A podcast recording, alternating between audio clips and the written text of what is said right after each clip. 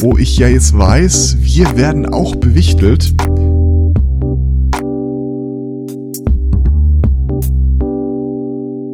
Muss es ja irgendeine arme Seele da draußen geben, die sagt so, Sunday Morning, hm, an dem Namen kann man noch nicht viel äh, hören.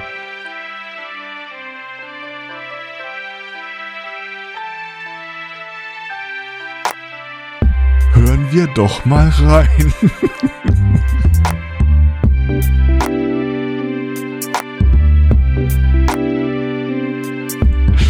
ja.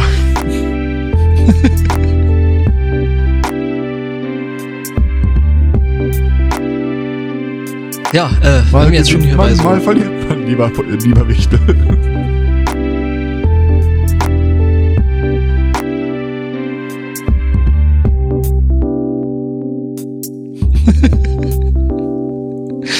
Schlechte Nachrichten für dich. Ja.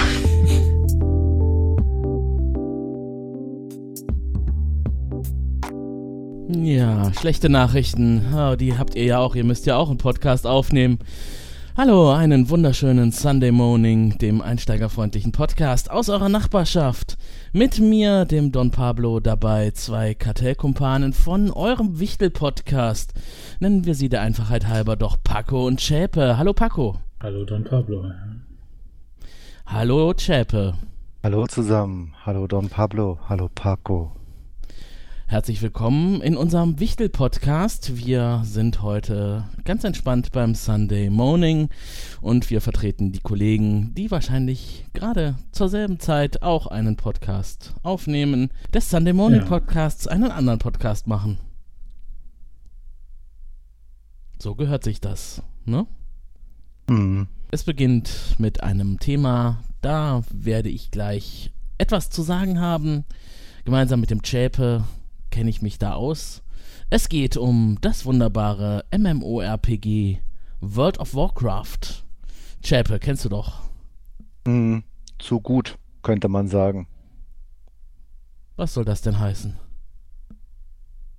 Na, ich befürchte, mein Slash Played hat 150 Tage auf dem Main Character. Ja, okay. Das mag jetzt für den einen oder anderen nicht so viel sein, aber ich glaube, na, Hm. Da geht die Post ab bei dir in deinem Account. ging. Schon sehr lange. Wann hast du denn angefangen zu spielen? Ich habe lustigerweise drei Tage nach dem offiziellen Start, also dem Ende der Beta, angefangen. Das ist das, was man heute Vanilla WoW nennt. Mhm. Kommt ja bald dieser, soll ja bald dieser neue Server kommen, richtig? Privatserver, ja. Aber wollen die nicht auch die von Blizzard nicht auch ein äh, Vanilla Plain Old Fashioned öffnen? Ja, habe ich gelesen. Stimmt. Das ist doch das, was die Fans schon so lange fordern, in einer Umgebung spielen zu können, die äh, dem alten Stand entspricht. Weil ich muss ja sagen, dass ich das nicht so ganz verstehe, warum man das will. Was ist denn jetzt genau das Feature von dieser Originalversion? Dass es so übelst abfuckt oder dass man so elendig farmen muss oder dass die Bosse so brutal schwer sind, dass man sich über, über Wochen, Monate da irgendwie äh, zu Tode wiped? Äh, Ist, äh, ich meine, ist das das Feature davon? Oder ich habe immer gedacht, das sei ein Bug gewesen, den sie gefixt hätten mit der zweiten oder ersten Extension.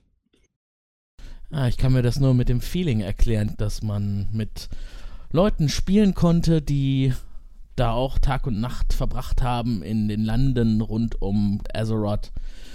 Auf dem Pferde durch die Wälder ziehen. Wobei die Pferde gab es doch damals, glaube ich, auch erst ab Level 10? 40, 20? 40. Oh, da musstest du lange laufen. Da musste man in der Tat lange laufen. Zumal das hat ja ewig gedauert, bis man Level 40 überhaupt erreicht hat. Ja, man war sich gar nicht sicher, ob man es jemals erreichen würde. So kann man es ausdrücken.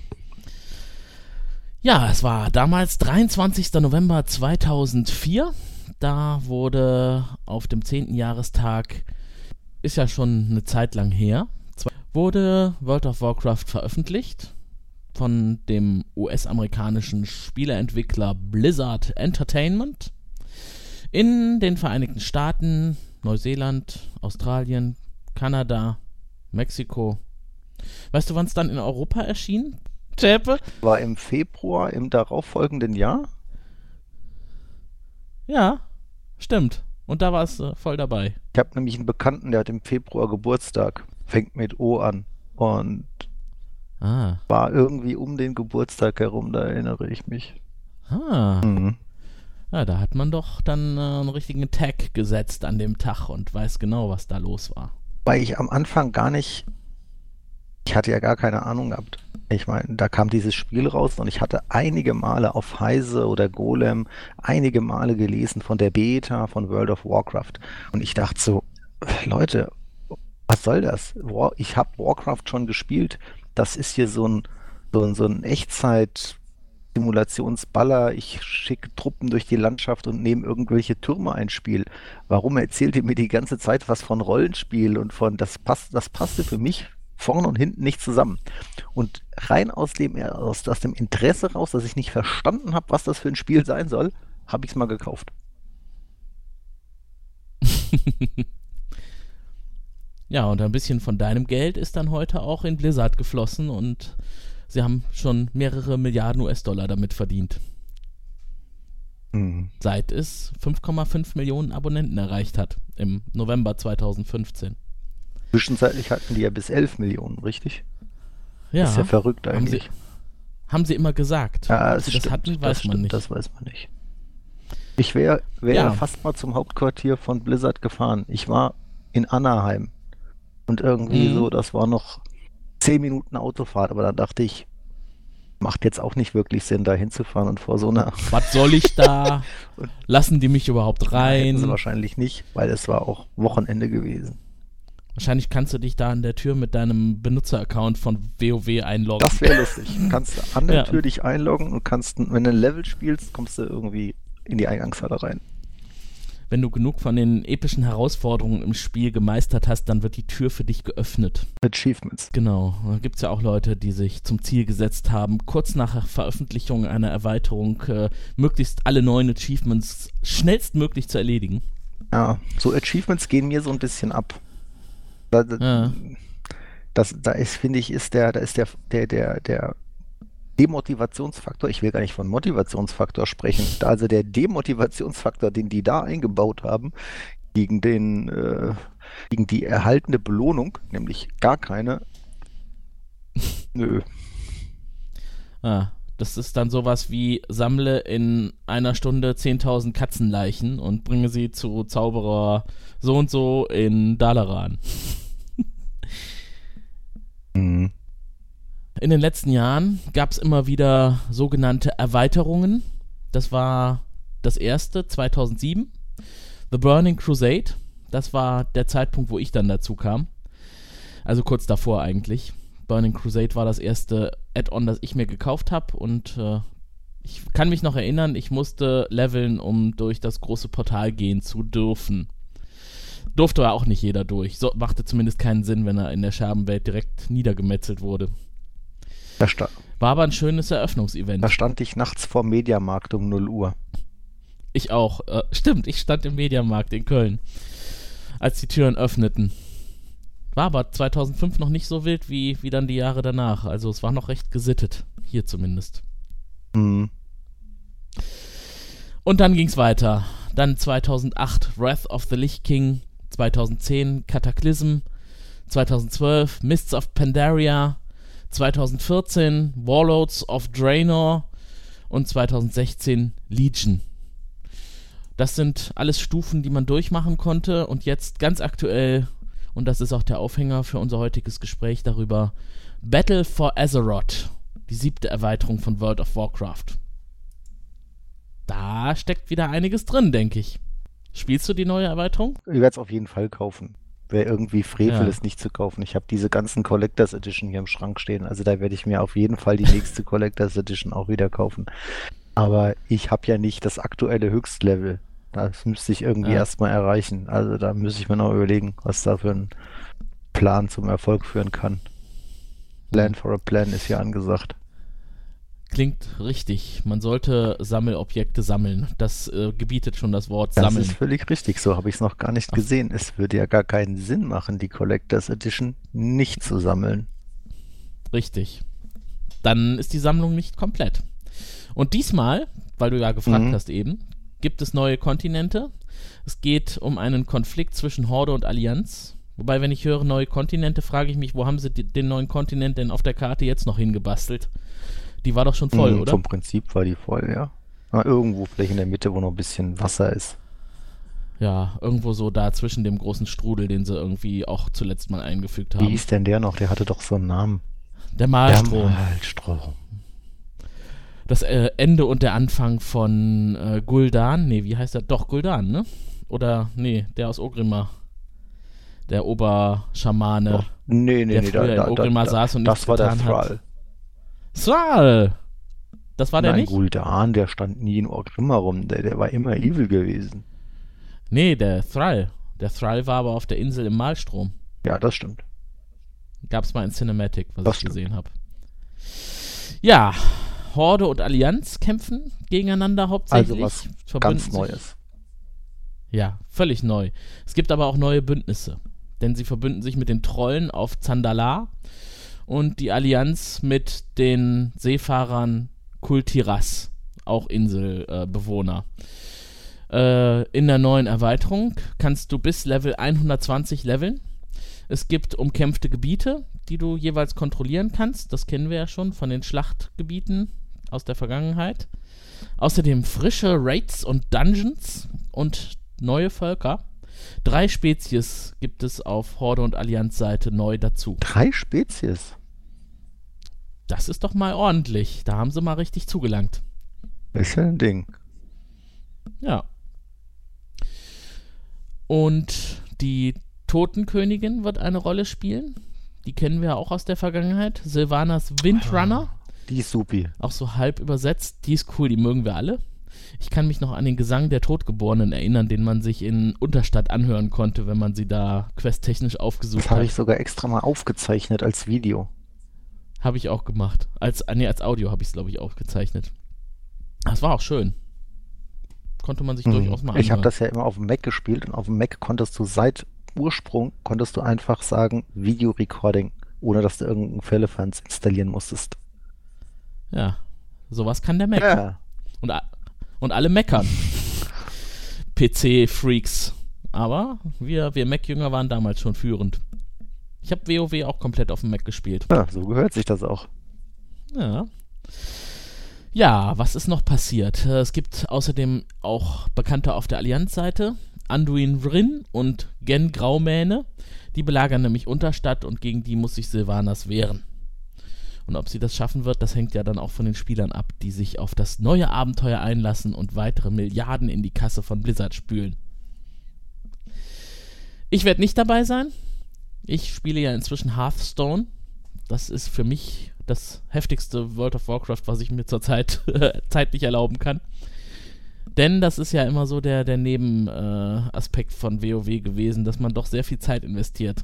Mhm. Sehr, sehr viel Zeit trifft's. Ja. Hast du auch Schlachtzüge gespielt, so Raids? Äh, ich kannte mal einen Typ und der hatte eine Gilde und da habe ich also auch mitgespielt. Schöne Zeit gewesen. Ah, es war, glaube ich, der Don Pablo. Es war der Don Pablo, jetzt wo du es sagst. war der Chäpe dabei. Was hast du denn damals gespielt? War das nicht ein Priester? Ne, genau genommen eine Priesterschlampe. Ah, eine Heilschlampe war es, aber die wollte auch, glaube ich, mal Damage machen. Ja, die wollte gelegentlich auch Damage machen als Nahkämpfer, Priesterheiler. Ja, Priester Mili. das ist, glaube ich, eine Klasse, die ist äh, durchaus überfällig in World of Warcraft. Der Melee Priest. Kommt vielleicht noch. Glaubst du, es gibt noch viele Erweiterungen in den nächsten Jahren? Gute Frage. Ich würde sagen, noch drei Stück. Okay.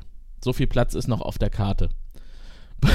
ich würde mich totlachen, wenn die Karte dann voll ist und Blizzard einfach umblättert auf die nächste Seite des Kartenbuchs und da ist wieder ganz viel Platz für neue Welten. Ja, ich meine, die können ja auch Portale aufmachen und gehen irgendwo auf ein anderes Planetensystem, Universum, Ding. Mhm. Haben sie ja schon gemacht, können sie einfach wieder machen, oder? Mit den Draenei?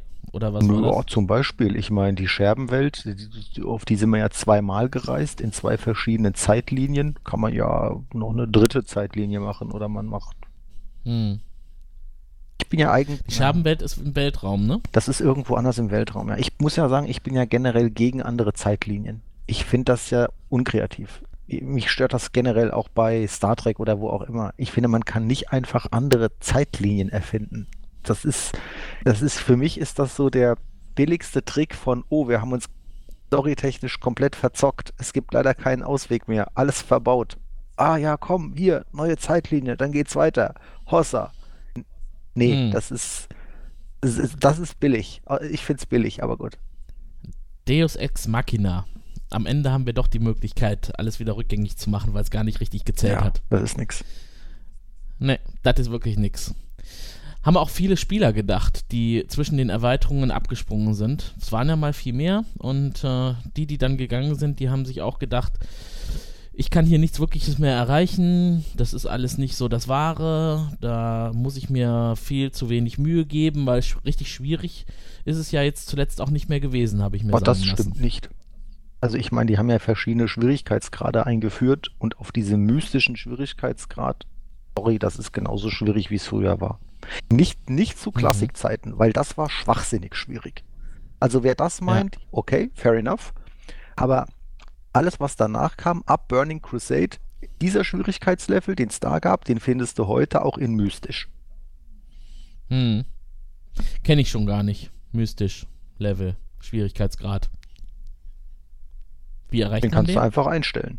Da gibt es einfach ein Menü, da klickst du an, mystisch, und dann schon spielst du auf mystisch. Oh. Ja, das klingt gut. Das mache ich vielleicht dann doch mal. Ich finde, also ich Mal bin ja ein großer Verfechter davon, dass World of Warcraft und die Spielmechaniken besser geworden sind. Und zwar kontinuierlich sind die besser geworden. Und die Leute, die da heute sagen, ich habe so einen Bock auf diesen Classic-Server, das ist, das sind Nostalgiker, sind Traumtänzer Nostalgiker, um es mal ein bisschen schroff zu sagen. Und das setzt sich auch Mhm. nicht durch. Das macht jetzt Blizzard und ja, natürlich spielen da nachher ein paar, das ist ja keine Frage. Aber das ist, wie, du hast vorhin gesagt, ich meine, die Leute trauern nicht dem Spiel hinterher, die trauern ihren Gefühlen, ihren Erinnerungen nach, das sie damals hatten. Aber das Ja. kann man nicht zurückholen. Die Zeit ist vergangen. Es ist, das ist nicht Ja. mehr heute. Die Leute haben sich verändert, die Welt hat sich verändert, alles hat sich verändert. Und da kann man kann das Rad, das ist ja Geschichtsrevisionisten. Die Leute wollen immer das Rad der Geschichte zurückdrehen. Aber das, das geht nicht. Das hat noch nie geklappt. Das wird auch nie klappen. Das klappt bei World of Warcraft genauso wenig wie in der Realität oder sonst irgendwo anders. Ah ja. Anyway. Hm. Die ewig gestrigen Ja. gibt's überall. Gibt's wahrscheinlich in der Spielewelt, wie in der Wirtschaftswelt, wie in der Universitätswelt. Leute, die einfach nicht nach vorne denken, Ja. sondern im Altbewährten bleiben. Aber apropos altbewährt, ich habe gerade, als du sagtest Schwierigkeitsgrad und damals und war ja absurd schwierig, an eine, an eine Quest gedacht. Ich kann es gar nicht genau beschreiben. Irgendwo zwischen Unterstadt und Karasan gab es einen Ort der Toten, wo in der Mitte ein klagender Geist stand, der von vielen Zombies oder, oder lebenden Leichen, Gulen umgeben war, den man niederringen musste, um eine besonders schwere Quest zu erledigen. Um was nochmal genau zu Oh kriegen? mein Gott. Hm, Du weißt es genauso wenig wie ich. Das war aber nicht der Schlüssel für die für die Instanz auf der Insel äh, jenseits des Sees, direkt neben der Stadt, oder? Also ich bin einen Tag bevor Burning Crusade rauskam, bin ich Level 60 geworden. hm. Insofern habe ich diese damalige Zeit von einem guten Freund, der hat das damals hart abgesuchtet, ganz hart abgesucht, um jedem Mithörer kurz äh, eindrucksvoll schildern, über was wir hier reden. Da reden wir über, man geht nicht auf Toilette, sondern stellt sich nebendran was, damit man nicht aufstehen muss. Ja. Und bei manchen steht das dann viel Ja, zu lange also das sollte man Schreibtisch. machen, aber gut. Äh, und deshalb habe ich da eigentlich aus erster Hand Informationen, wie das lief, Vorteile, Nachteile, was man alles machen musste und so. Aber ich selbst, ich habe das bis Level 60 eigentlich nur so ein bisschen gespielt, immer mal reingeguckt, immer mal ein bisschen was gespielt, aber ohne, ohne es zu übertreiben. Ja. Erst als ich äh, Don Pablo äh, getroffen habe, Burning Crusade, da ging es los. Ja. Da ging's los. Das war eine schöne Zeit damals. Das kann man nicht anders sagen. Es war stellenweise auch etwas stressig, Ja. aber zusammengefasst war es schön. Was ich ja immer schön fand im Spiel war das Sammeln von Schlüsseln, weil ich da gerade drauf kam. Äh, kannst du dich noch an die Instanz Mhm. Karasan erinnern? Da gab es am Anfang auch nur einige Leute, die den Schlüssel hatten, um Mhm. die Tür zu öffnen. Den hatten gar nicht alle und das zog sich auch durch die ganze Spielewelt. Man musste sich erst den Zutritt irgendwo verschaffen. Wenn man den nicht hatte, war man auf Personen angewiesen, die ihn hatten, Mhm. den Zugang. Das war dann immer sehr erniedrigend, wenn man da als Niedrigleveliger oder so irgendwo stand und dann jemanden herporten musste, der irgendwas macht und der hat dann großkotzig mal eben seinen magischen Schlüsselbund geschwungen und schon konnte es dann weitergehen. Wobei abfarmen konnte man Karasan ja damals nicht. Das war ja eine Instanz für, glaube ich, sechs Personen, nee, Mhm, zehn Personen, zehn, ne? ja. Zehn Mann-Instanz. Das war auch nächtefüllend. Unglaublich. Später dann nicht mehr, wenn man da einfach durchgelaufen ist. Aber waren interessante Gegner dabei, wie der Kurator zum Beispiel. Oh, Tor. Oder Rotkäppchen. Was hat der Kurator Ja, immer der hatte so Sprüche drauf gehabt. Das war echt lustig. Ich weiß es aber nicht mehr. Die Menagerie wird verteidigt. Daran kann ich mich zumindest erinnern. Lauf, Rotkäppchen, lauf, lauf! Das war auch eine, ein Gegner. Das war das äh, Theaterevent. Mhm. Ne? Wenn man alle auf der Bühne hatte, alle Leute aus dem Raid und dann gingen die Türen zu und dann musste man, ich glaube, das war immer Zufall, oder? Ja, Was da als Gegner. Theater-Event war Zufall. Ja, und es gab schwere Gegner, leichte Gegner. Aber insgesamt doch sehr anspruchsvoll gemacht. Kann man nicht anders sagen. Ja. Also, wer World of Warcraft nochmal spielen will, es ist, ist euch ans Herz gelegt. Vielleicht seht ihr uns da auch noch, wenn der Don Paco noch mal, der Don Pablo nochmal reinschaut und der Chape nebenher läuft mit seiner Priesterin Schlampe. Man weiß ja nie. Wenn ihr irgendwo mal eine Mili-Priesterin seht, dann wisst ihr, wer es ist. Exakt. Ja, aber wir sind immer noch entspannt im Flow. Wir reden ja nicht nur über die heitere Spielewelt. Wir haben auch heute noch den Paco dabei. Und der Paco ist unser Excel-Muli. Der kennt sich mit Visual Basic Programmierung aus. Perfekt entwickelt Anwendungen fürs Büro, für Office Suites. Der Chäpe kennt sich auch aus, was Programmierung angeht. So viel schon mal verraten. Also überlasse ich euch beiden jetzt das Feld. Redet bitte über VBA-Programmierung. Gerne. Ist ein tolles Thema. Ein wunderbares Thema. Ich bin ja streng genommen gar kein Programmierer. Ich bin ein Dieb. Ein Ein Dieb. Dieb. Ich klaue mir Code. Aber dagegen spricht nichts. Dagegen spricht gar nichts, weil ich ihn effektiv neu verwerte, um dann das Ziel zu erreichen, welches ich, welches ich mir gesucht habe. Das macht komplett Sinn. Um ehrlich zu sein, es ist ein bisschen problematisch und spricht aus meiner Erfahrung im Regelfall für den unerfahrenen Programmierer, der jedes Projekt, jedes Problem, Problem, jedes Problem alleine und selbst lösen will. Das ist aber jetzt nicht so richtig ökonomisch. Äh, Das, das denke ich auch. Ich denke, man sollte schon gewisse Grund, ähm, Grundformen kennen, aber letztendlich alles immer im Kopf zu behalten, jeden einzelnen Code. Ich glaube, das ist viel zu aufwendig. Ich habe ja damals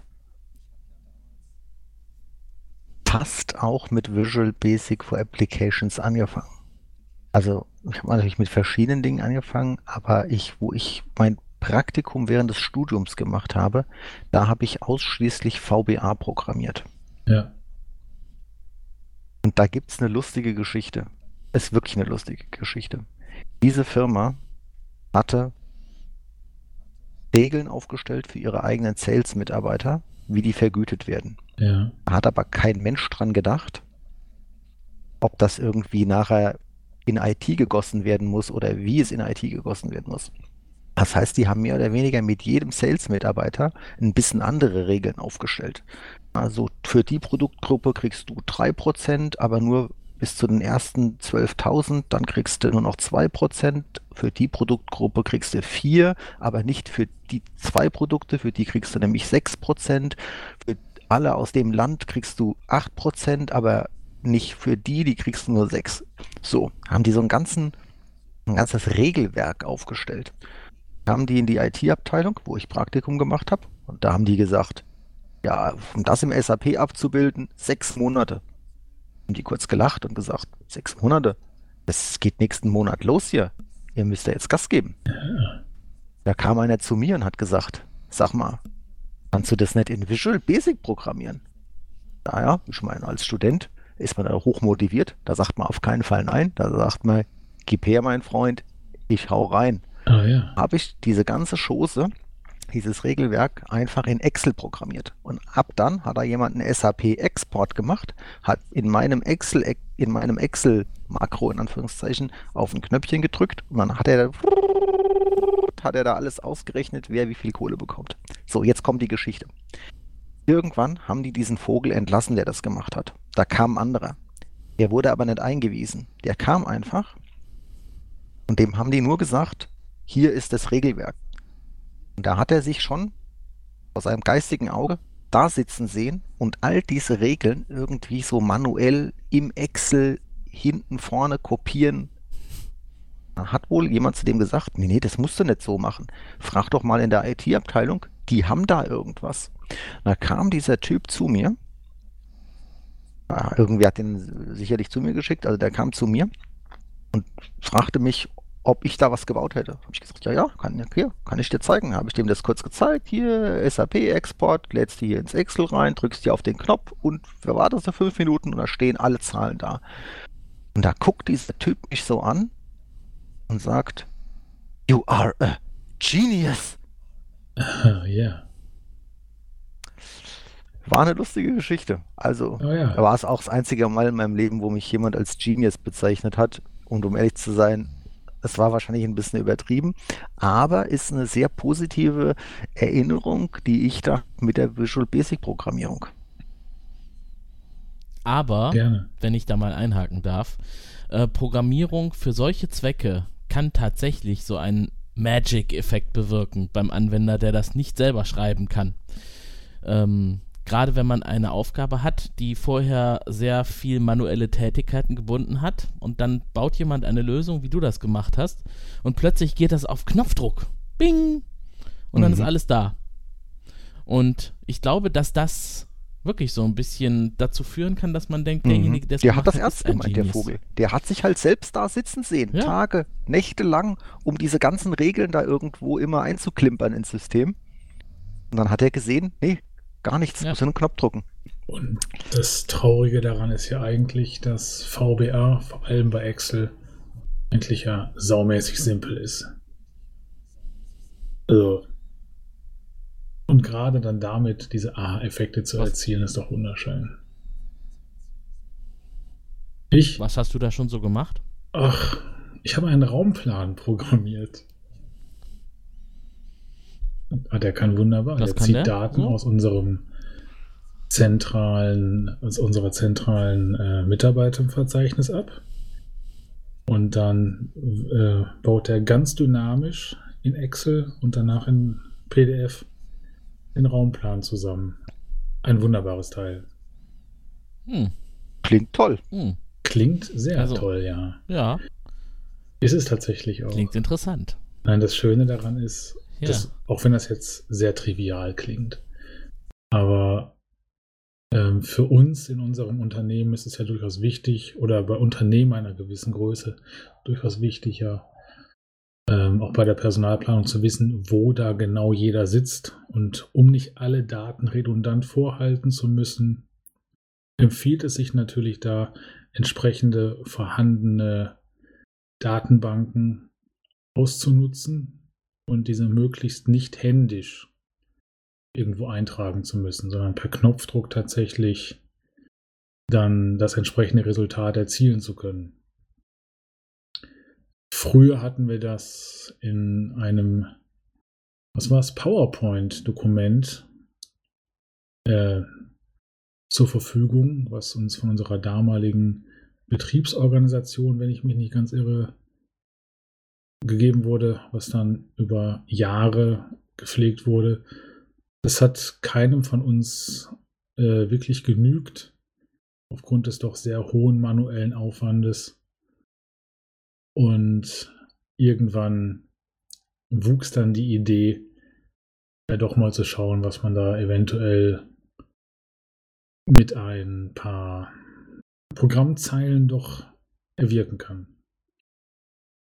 Und das Ergebnis ist doch schön. Das sind Zwecke, die aus dem Büroalltag entstehen, für die ja genau, genau das gedacht genau. ist, das VBA. Dass man, dass man also nicht Programmierer sein muss, um zum Beispiel in Java oder C, Hash oder anderen Anwendungen Dinge zu entwickeln, die dann professionell auf Mainframe-Ebene oder Server-Client-Ebene laufen, sondern ganz einfach in einer Excel-Datei, ganz einfach in einer Datenbank-Datei vorhanden sind und von vielen Leuten genutzt werden können. Chäpe, würdest du die Grenze auch ziehen zwischen Programmierern, die mm, professionell Anwendungen entwickeln und ähm, Office-Zwecken, die von Visual Basic befriedigt werden können, dass äh, beides seine Daseinsberechtigung also hat? Also erstmal hat alles seine Daseinsberechtigung. Deshalb wurde es erfunden. Also es gibt ganz, ganz wenige Dinge, die jetzt erfunden wurden, nur weil es jemand erfinden wollte. Da gibt es, um fair zu sein, auch ein paar Sachen, aber alles, was eine gewisse Popularität hat, ja, äh, das hat alles seine Daseinsberechtigung, 100 Prozent. Ähm, und man muss ja immer gucken, welches Problem will ich lösen, welche Leute habe ich, wie viel Zeit habe ich. Ja, und dann gibt es noch ein paar Randparameter, äh, vielleicht, wer soll das nachher warten und wie lange soll das in Betrieb sein und wie sicher soll das sein und naja, können wir, könnte ich mir noch ein paar ausdenken, aber äh, vom Prinzip, da muss man dann irgendwo aus diesen ganzen Parametern sich äh, entscheiden, was für eine Plattform man da einsetzt. Und ich finde, da gibt es für VBA ähm, einige Gebiete, wo das auf jeden Fall super Sinn macht. Ja? Und äh, da habe ich ein Beispiel von damals, äh, wie gesagt, ich meine, die hätten für in dem SAP-System hätten die Monate gebraucht, um das zu machen. Das habe ich äh, in, in drei Wochen Praktikum gemacht. Ja. Oder wenn äh, Paco äh, das erzählt mit der Raumplanung, das ist halt ein klassisches Beispiel. Ja. Das hätte man jetzt äh, so nicht OPA wahrscheinlich nicht die einzige Programmiersprache der Welt, die das hätte gekonnt, aber da hat es halt super Sinn gemacht. Und mit anderen hätte es wahrscheinlich äh, nicht so ohne weiteres geklappt. Vielleicht hätte es doppelt so lang gedauert oder vielleicht wäre es auch gar nichts geworden. Also ich bin da komplett undogmatisch, was so Programmiersprachen angeht. Ich persönlich bin der Meinung, da gibt es keine schlechten und keine perfekten. Da gibt es nur schlechte für einen Anwendungsfall X und gute für einen Anwendungsfall Y und sich das immer angucken. Ja. ja. Gibt es denn schon neue Projekte, die du im Auge hast, Paco? Aktuell bin ich dabei, unsere Anwenderverwaltung neu zu stricken. Auch das ist ja immer noch eine, ich sag mal, eine, eine sehr löchrige Karte, weil zum einen zu wissen, wo derjenige sitzt, ist die eine Sache. Die andere ist natürlich zu wissen, an welchem System er sitzt. Und da halt den Bogen zu schließen, um das alles zu verknüpfen. Im Idealfall noch herauszufinden, wer gerade wann und wo angemeldet ist. Wobei da müsste ich wahrscheinlich dann doch etwas tiefer ins System reinstechen, was mir aber aufgrund meiner sehr limitierten Rechte nicht äh, leider Gottes nicht möglich ist. Aber wie gesagt, die Anwenderverwaltung ist aktuell noch ein weiteres Thema, an der ich dran bin. Zu, an der du ja wahrscheinlich hm. dann auch noch deinen Mehrwert finden wirst. Don Pablo. Ja, also Paco, man muss immer schauen, was die Anforderungen sind.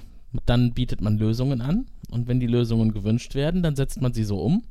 Und dann kann man damit tatsächlich Magie bewirken und Dinge und Prozesse verschlanken und verbessern.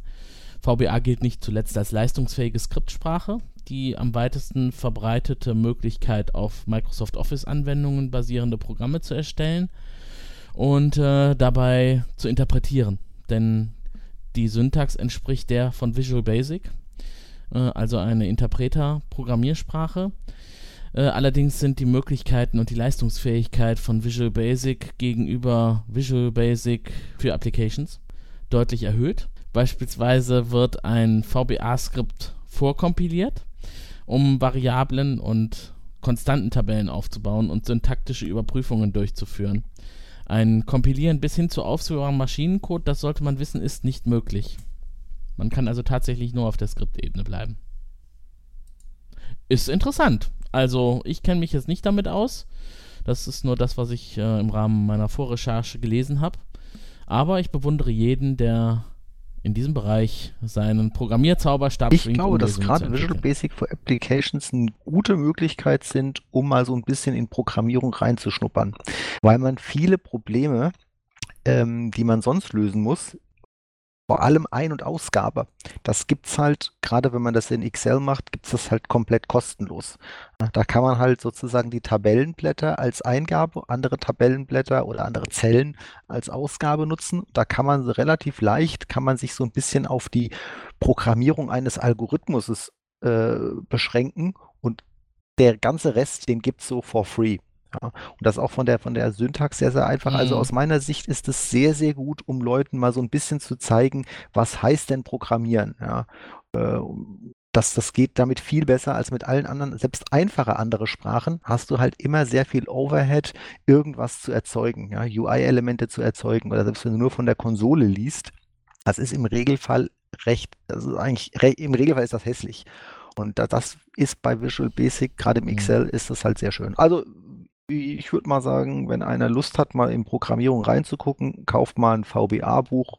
Äh, vor allem für Excel, nicht für Word oder für PowerPoint. Da ist es ein bisschen abstrakter. Aber ich finde, gerade für in Excel ist das sehr, sehr, äh, da ist das sehr, sehr logisch, sehr intuitiv, das Wort habe ich gesucht. Du kriegst auch wunderbare ähm, YouTube-Tutorials bei, äh, bei hm. YouTube für, für Excel. Das ist, da kann man sehr viel rausziehen, ja. Bei YouTube kriege ich YouTube-Tutorials. Das, das, ist äh, relevant. Glauben viele nicht, aber das ist tatsächlich so, ja.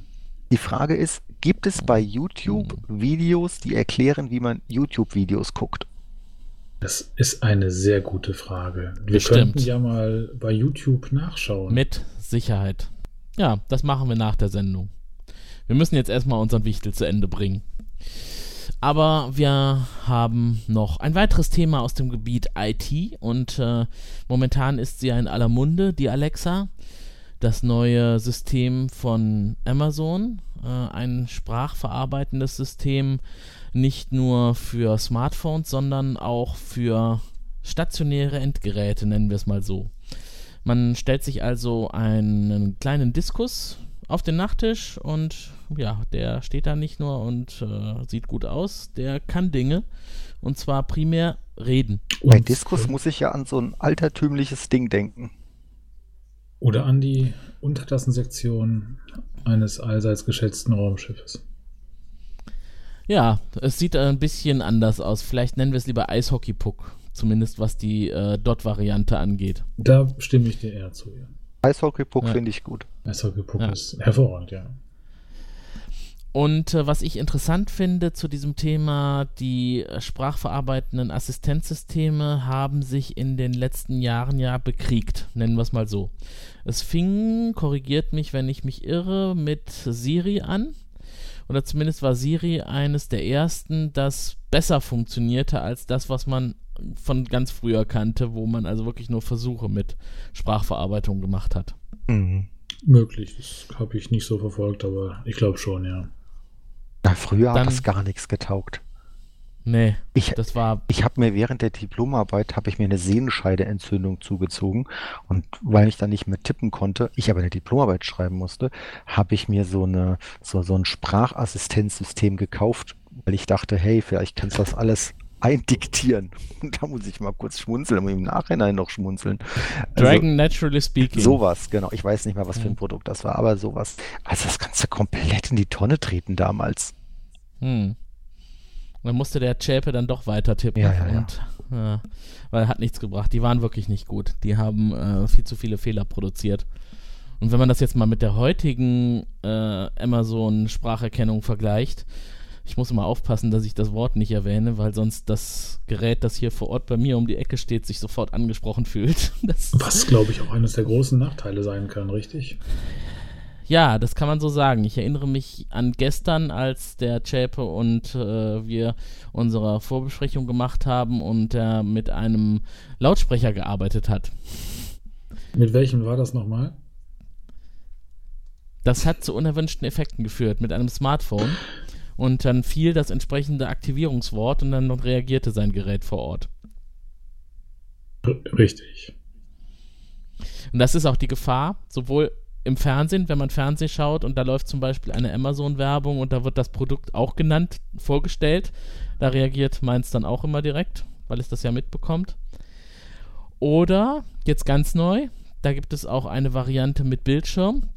Wenn man da ein Videotelefonat führt und äh, dann zwischendrin darüber redet, wie toll das ist, was man hier gerade macht, weil man das über hm, hm, hm gestartet hat und man erwähnt dieses hm, hm, hm, sie, dessen Name, deren Name nicht genannt werden darf, äh, ist dann natürlich sofort wieder Feuer und Flamme und äh, die Videoverbindung wird in der Zeit gemutet und sie wartet auf Eingabe. Das ist äh, eine Fehlkonstruktion, würde ich mal so behaupten. Aber Don Pablo, jetzt das, das Gerät, auch ich kann es nicht nennen, weil auch ich habe es und es steht hier neben mir. Verwendest du das jetzt so häufiger? Also ich muss feststellen, ich finde das so als Tech Proof of Concept, finde ich das ja super interessant. Und das ist ja der Grund, warum ich es gekauft habe. Aber so im Alltag, ich, ich, also einmal am Tag denke ich dran, dass das Gerät hier so steht, dann lasse ich mir einen Witz erzählen, dann denke ich so, oh mein Gott, war der wieder flach. Okay, trotzdem Hm. geschmunzelt. Äh, aber dass das Gerät jetzt richtig nützlich ist, ich meine jetzt so richtig nützlich, nicht spaßnützlich, sondern richtig nützlich. Ist, ge Es wird, geht dir das so? es wird erst richtig nützlich, wenn man es verbindet mit seinem Haus oder seiner Wohnung. Und dann wird es wirklich nützlich. Ich benutze es ständig, wenn ich zu Hause bin.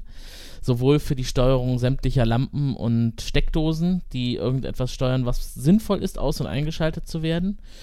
Äh, zum Beispiel habe ich auch Dreier-Steckdosen, die dann nur an einer Steckdose hängen, die ich über das Gerät ansprechen kann. Und äh, das fängt bei der Kaffeemaschine an und endet bei der HiFi- und Television-Ausstattung. Und ja, das funktioniert sehr gut und möchte ich auch nicht mehr missen. Und dann geht es natürlich weiter bei Zwecken wie ich lasse mich wecken morgens und äh, höre dann als erstes meinen Radiosender, den ich nicht mühsam durch Tippen einstellen muss, sondern ich sage einfach direkt, welchen Sender ich hören möchte. Und dann startet sie das. Und äh, wenn man das ein bisschen kennt und weiß, welche Triggerworte man verwenden muss, um das Ergebnis zu erhalten, das man gustiert, dann klappt es völlig fehlerfrei und problemlos. Verstehe. Also ich habe da ja meine Sonos-Lautsprecher dran angeschlossen und steuere die damit. Aber ich finde, für Musikauswahl, da klappt das halt nicht richtig. Dafür ist Musikauswahl viel zu feingranular. Man will ja nicht einfach Ach. Musik anmachen. Also diesen Use Case habe ich nie. Ich will, Hm. ich, ich will einzelne Lieder anmachen. Ich will mir das nächste Lied aussuchen. Ich will, da, da, kriege ich ja kein Feedback. Abgesehen davon hat das so einen ganz üblen Lag, meiner Meinung nach, das, das, das, dieses User Interface. Und also, mich, ich habe das Hm. ein paar Mal probiert. Das funktioniert aber nicht. Das funktioniert nur als Tech-Demo für Musikauswahl, Hm. meiner Meinung nach. Weil, weil du, weil weil du es, soweit ich weiß, nur mit Spotify verwendest. Das- Und nicht mit Amazon Unlimited. Das stimmt. Ja. Das funktioniert nämlich ohne Verzögerung und damit hatte ich auch noch nie Probleme. Da greift man auf den kompletten Amazon Musikbestand zu und kann zum Beispiel sagen, spiel mir Musik von dem und dem Künstler oder aus dem und dem Genre. Oder aber das ist, ja, ruhige verstehe Musik, ich, aber das ist genau Musik. nicht mein Use Case. Also dann, dann höre ich vielleicht auch einfach falsch Musik. Das liegt vielleicht an mir. Ich, ich will nicht einfach einen Künstler hören oder ich will nicht ein Genre hören. Das mache ich nicht. Ich will einzelne Lieder hören. Und ich will die einzelnen Lieder nacheinander aufsagen. Und das ist halt voll Okay, das kann- umständlich. Das, Ja, das kann sie noch nicht. Ja. Das ist eine Erweiterung. Das denke ich, wird aber auch noch kommen. Das ist genau dasselbe Problem. Ich habe äh, dieses äh, besagte Gerät mit Bildschirm gerade für meine Großmutter eingerichtet und die hat da jetzt eine Einkaufsliste. Und da kann sie halt sagen, hm, hm, hm, füge Klopapier zur Einkaufsliste hinzu. Hm, hm, füge Kaffee zur Einkaufsliste hinzu. Hm, hm, füge Filtertüten zur Einkaufsliste hinzu. Und das ist halt ultra nervig. Man will ja eigentlich sagen, so, ich beginne jetzt und dann liste ich einfach auf, Genau. füge Ja. Kaffee, Filtertüten, äh, Toilettenpapier, äh, Milch zur Einkaufsliste hinzu. Und das funktioniert nicht. Man muss jedes Mal immer auch wieder neu das Triggerwort sagen und dann wird es zeilenweise abgearbeitet. Ja. Das ist halt ja, ja, kontraproduktiv. das ist sicherlich Teil des Problems, das ich habe. Ja, aber das wird sich bestimmt lösen. Ich bin nämlich der Meinung, dass äh, dieses System von Amazon sowas von dermaßen kontinuierlich und regelmäßig weiterentwickelt wird, dass man quasi zusehen kann, wie es sich äh, entwickelt. Hm. Die Okay. technische Evolution voranschreitet. Ev evolutioniert, genau. Ja, das war das Wort. Was ja, Dann bin ich einfach noch ein bisschen geduldig und so lange steht das Gerät hier halt und erzählt mir einmal am Tag einen Witz. Also ich muss das vielleicht für unsere Freunde aus dem Podcast-Bereich eine Lanze brechen. Äh, du kannst natürlich auch sämtliche Podcasts darüber hören, wenn der Tune-In Skill aktiviert ist. Und der ist ja in der Regel aktiviert, wenn man das Gerät neu aufsetzt. Und so kann man zum Beispiel auch die Podcasts, die beim Pottwichteln teilgenommen haben, konkret aufrufen, indem man sagt, hm, hm, hm, öffne meine Podcasts und spiele hm, hm, hm, Podcast. Das benutze ich auch sehr häufig. Ja, das, Auch für unseren Stammpodcast. das ist wieder nicht mein Use Case. Ich höre Podcasts nur im Auto. Okay, das tue ich auch. Da würde ich mir wünschen, dass mein Autoradio das direkt unterstützt. dass ich immer übers Smartphone gehen muss, nervt mich da etwas. Gibt es eigentlich äh, Autoradios, die eine Podcast-App Also haben? mein Autoradio kann CarPlay und damit hat es einen Musikplayer, einen Podcast-Player, äh, einen Spotify-Player, eine Maps-App, äh, alles halt. Ja, von diesem CarPlay finde ich ja riesig. Kommt das von deinem Handy? Das Radio, das Autoradio muss CarPlay können und Ja. dann bezieht es alle Informationen, alle Apps, alle Daten vom Handy. Das ist aus meiner Sicht das, also jetzt muss ich ein bisschen aufpassen, weil da fange ich ruckzuck an, mich übelst aufzuregen. Aus meiner Sicht ist ja diese ganzen Versuche der Autoindustrie, Autoradios zu bauen, die sind von vornherein zum Scheitern verurteilt. Die haben kei keine Definitiv. Chance. Das ist jeden, jeden Euro, den die ausgeben da rein, der ist, geht, der geht komplett nach Def Null. Ja, und Ja. das wird ja noch schlimmer. Und dann zocken die die Autokäufer ab und verlangen da Tausende von Euros von absolut beschissenen Autoradios. Ja, ich habe letztens Ja. in, einem, in, einem, in einem Auto gesessen, das hatte so ein eingebautes Navi und das war ein Neuwagen. Und also das war nicht billig und so. Gell? Ich, äh, ich denke so, Leute, what the fuck? Das Autoradio übelst langsam. Also ich so gefühlt Mhm. so iPhone 3 oder sowas. Ja, Ja, die kommen ja. ja. gegen die Entwicklung der Mobiltelefone, die äh, kommen die Entwick gegen die Entwicklung der, der A-Prozessoren von Apple, gegen die Snapdragons und sowas, haben die ja keine Chance. Wenn die Automobilhersteller nicht sagen, Leute, vergesst dieses ganze Zeug, was wir hier machen, werft's gerade mal alle weg, wir bauen einfach Mobiltelefone in unsere Telefone, in unsere Autos ein. Wenn sie zu diesem Schluss nicht kommen, ist jeglich, jegliche Bemühungen ist einfach vergebens. Ja, und ich meine, wenn du schon Mobiltelefone einbaust, äh, kann man ja auch sagen, stopp, bevor wir die da einbauen, machen wir nichts anderes, als wir verbauen Displays in unsere Autos. Jedes Auto hat ein Display, ja, ein Touchscreen, das ist irgendwo schön zentral eingebaut und irgendwo kann ich mein Handy anschließen. Und das Handy hat Ja. einfach die, die gesamte Logik. Das Handy ist ein Prozessor und bestellt den Datenspeicher und das Handy stellt einfach alles und das kriegt einfach nur ein externes zweites Display und das ist im Auto fest eingebaut. Und das ist genau die Idee von Google CarPlay oder Apple CarPlay, ich habe keine Ahnung, wie das Google-Ding heißt. Äh, Das ist genau die Idee davon, das Autoradio wird zu nicht mehr als zu einem Display mit, mit Touch-Funktionalität und die gesamte Logik, die gesamte Intelligenz äh, das sitzt alles noch im Telefon. Also es ist auch meiner Ansicht das einzig Vernünftige und ich wirklich, ich bete, liebe Autohersteller, rafft doch endlich mal, dass ihr, ihr werdet es nicht schaffen. Keine Chance, Leute. Die geben Milliarden aus bei Apple und Google, um das Zeug weiterzuentwickeln. Also gut, run over. Da ist viel Unverständnis in der Autobranche. Ich kann das voll unterstreichen, was du gerade ausgeführt hast. Nicht ganz so emotional, aber ich hatte die Situation auch, als ich letztes Jahr ein neues Auto gekauft habe und da das äh, beste Car-Media-System haben wollte, weil ich dachte halt, das ist innovativ, das Auto ist innovativ, also wird das auch innovativ sein. Ja, Überhaupt nicht. Also innovativ war das kein da bisschen. kannst du auch Mercedes oder BMW oder sowas kaufen. Alles Scheiße. Ja, es wird nie besser als Ja. totale Scheiße. Und Apple, Ja. Google, Es ist einfach langsam, es ist nicht performant. es ist in jeder äh, nicht Hinsicht intuitiv. scheiße. Es ist wirklich, es ist, ich, ich kann gar nicht sagen, wie beschissen das ist, was die da aufmachen. Und der Witz ist, dass die da so Tausende von Euros für nehmen, ja. Also ich meine, das neue Mhm. iPhone ist schweineteuer. Aber hey, das neue iPhone ist billig gegenüber so einem Mercedes oder BMW Autoradio. Na, jetzt, wo Lol. du es sagst, wird mir es auch gerade klar.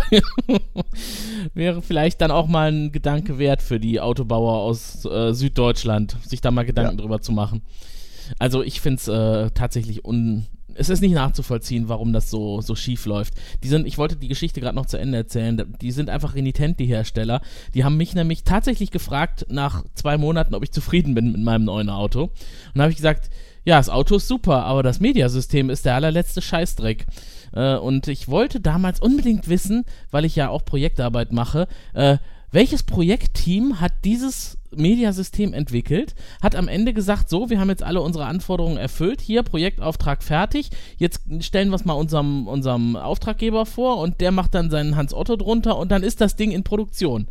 Das konnte ich mir einfach nicht vorstellen, wie in der Realität so ein Team da ist, was dann sagt, ja, super, Auftrag erfüllt, Produkt ist fertig, genau so sollte es sein, weil es ist einfach nicht ausgereift und es ist einfach wie noch äh, zu einer Testphase, zu einer ersten Testphase, ich sag mal Phase 0 quasi, auf die Straße gebracht im wahrsten Sinne des Wortes.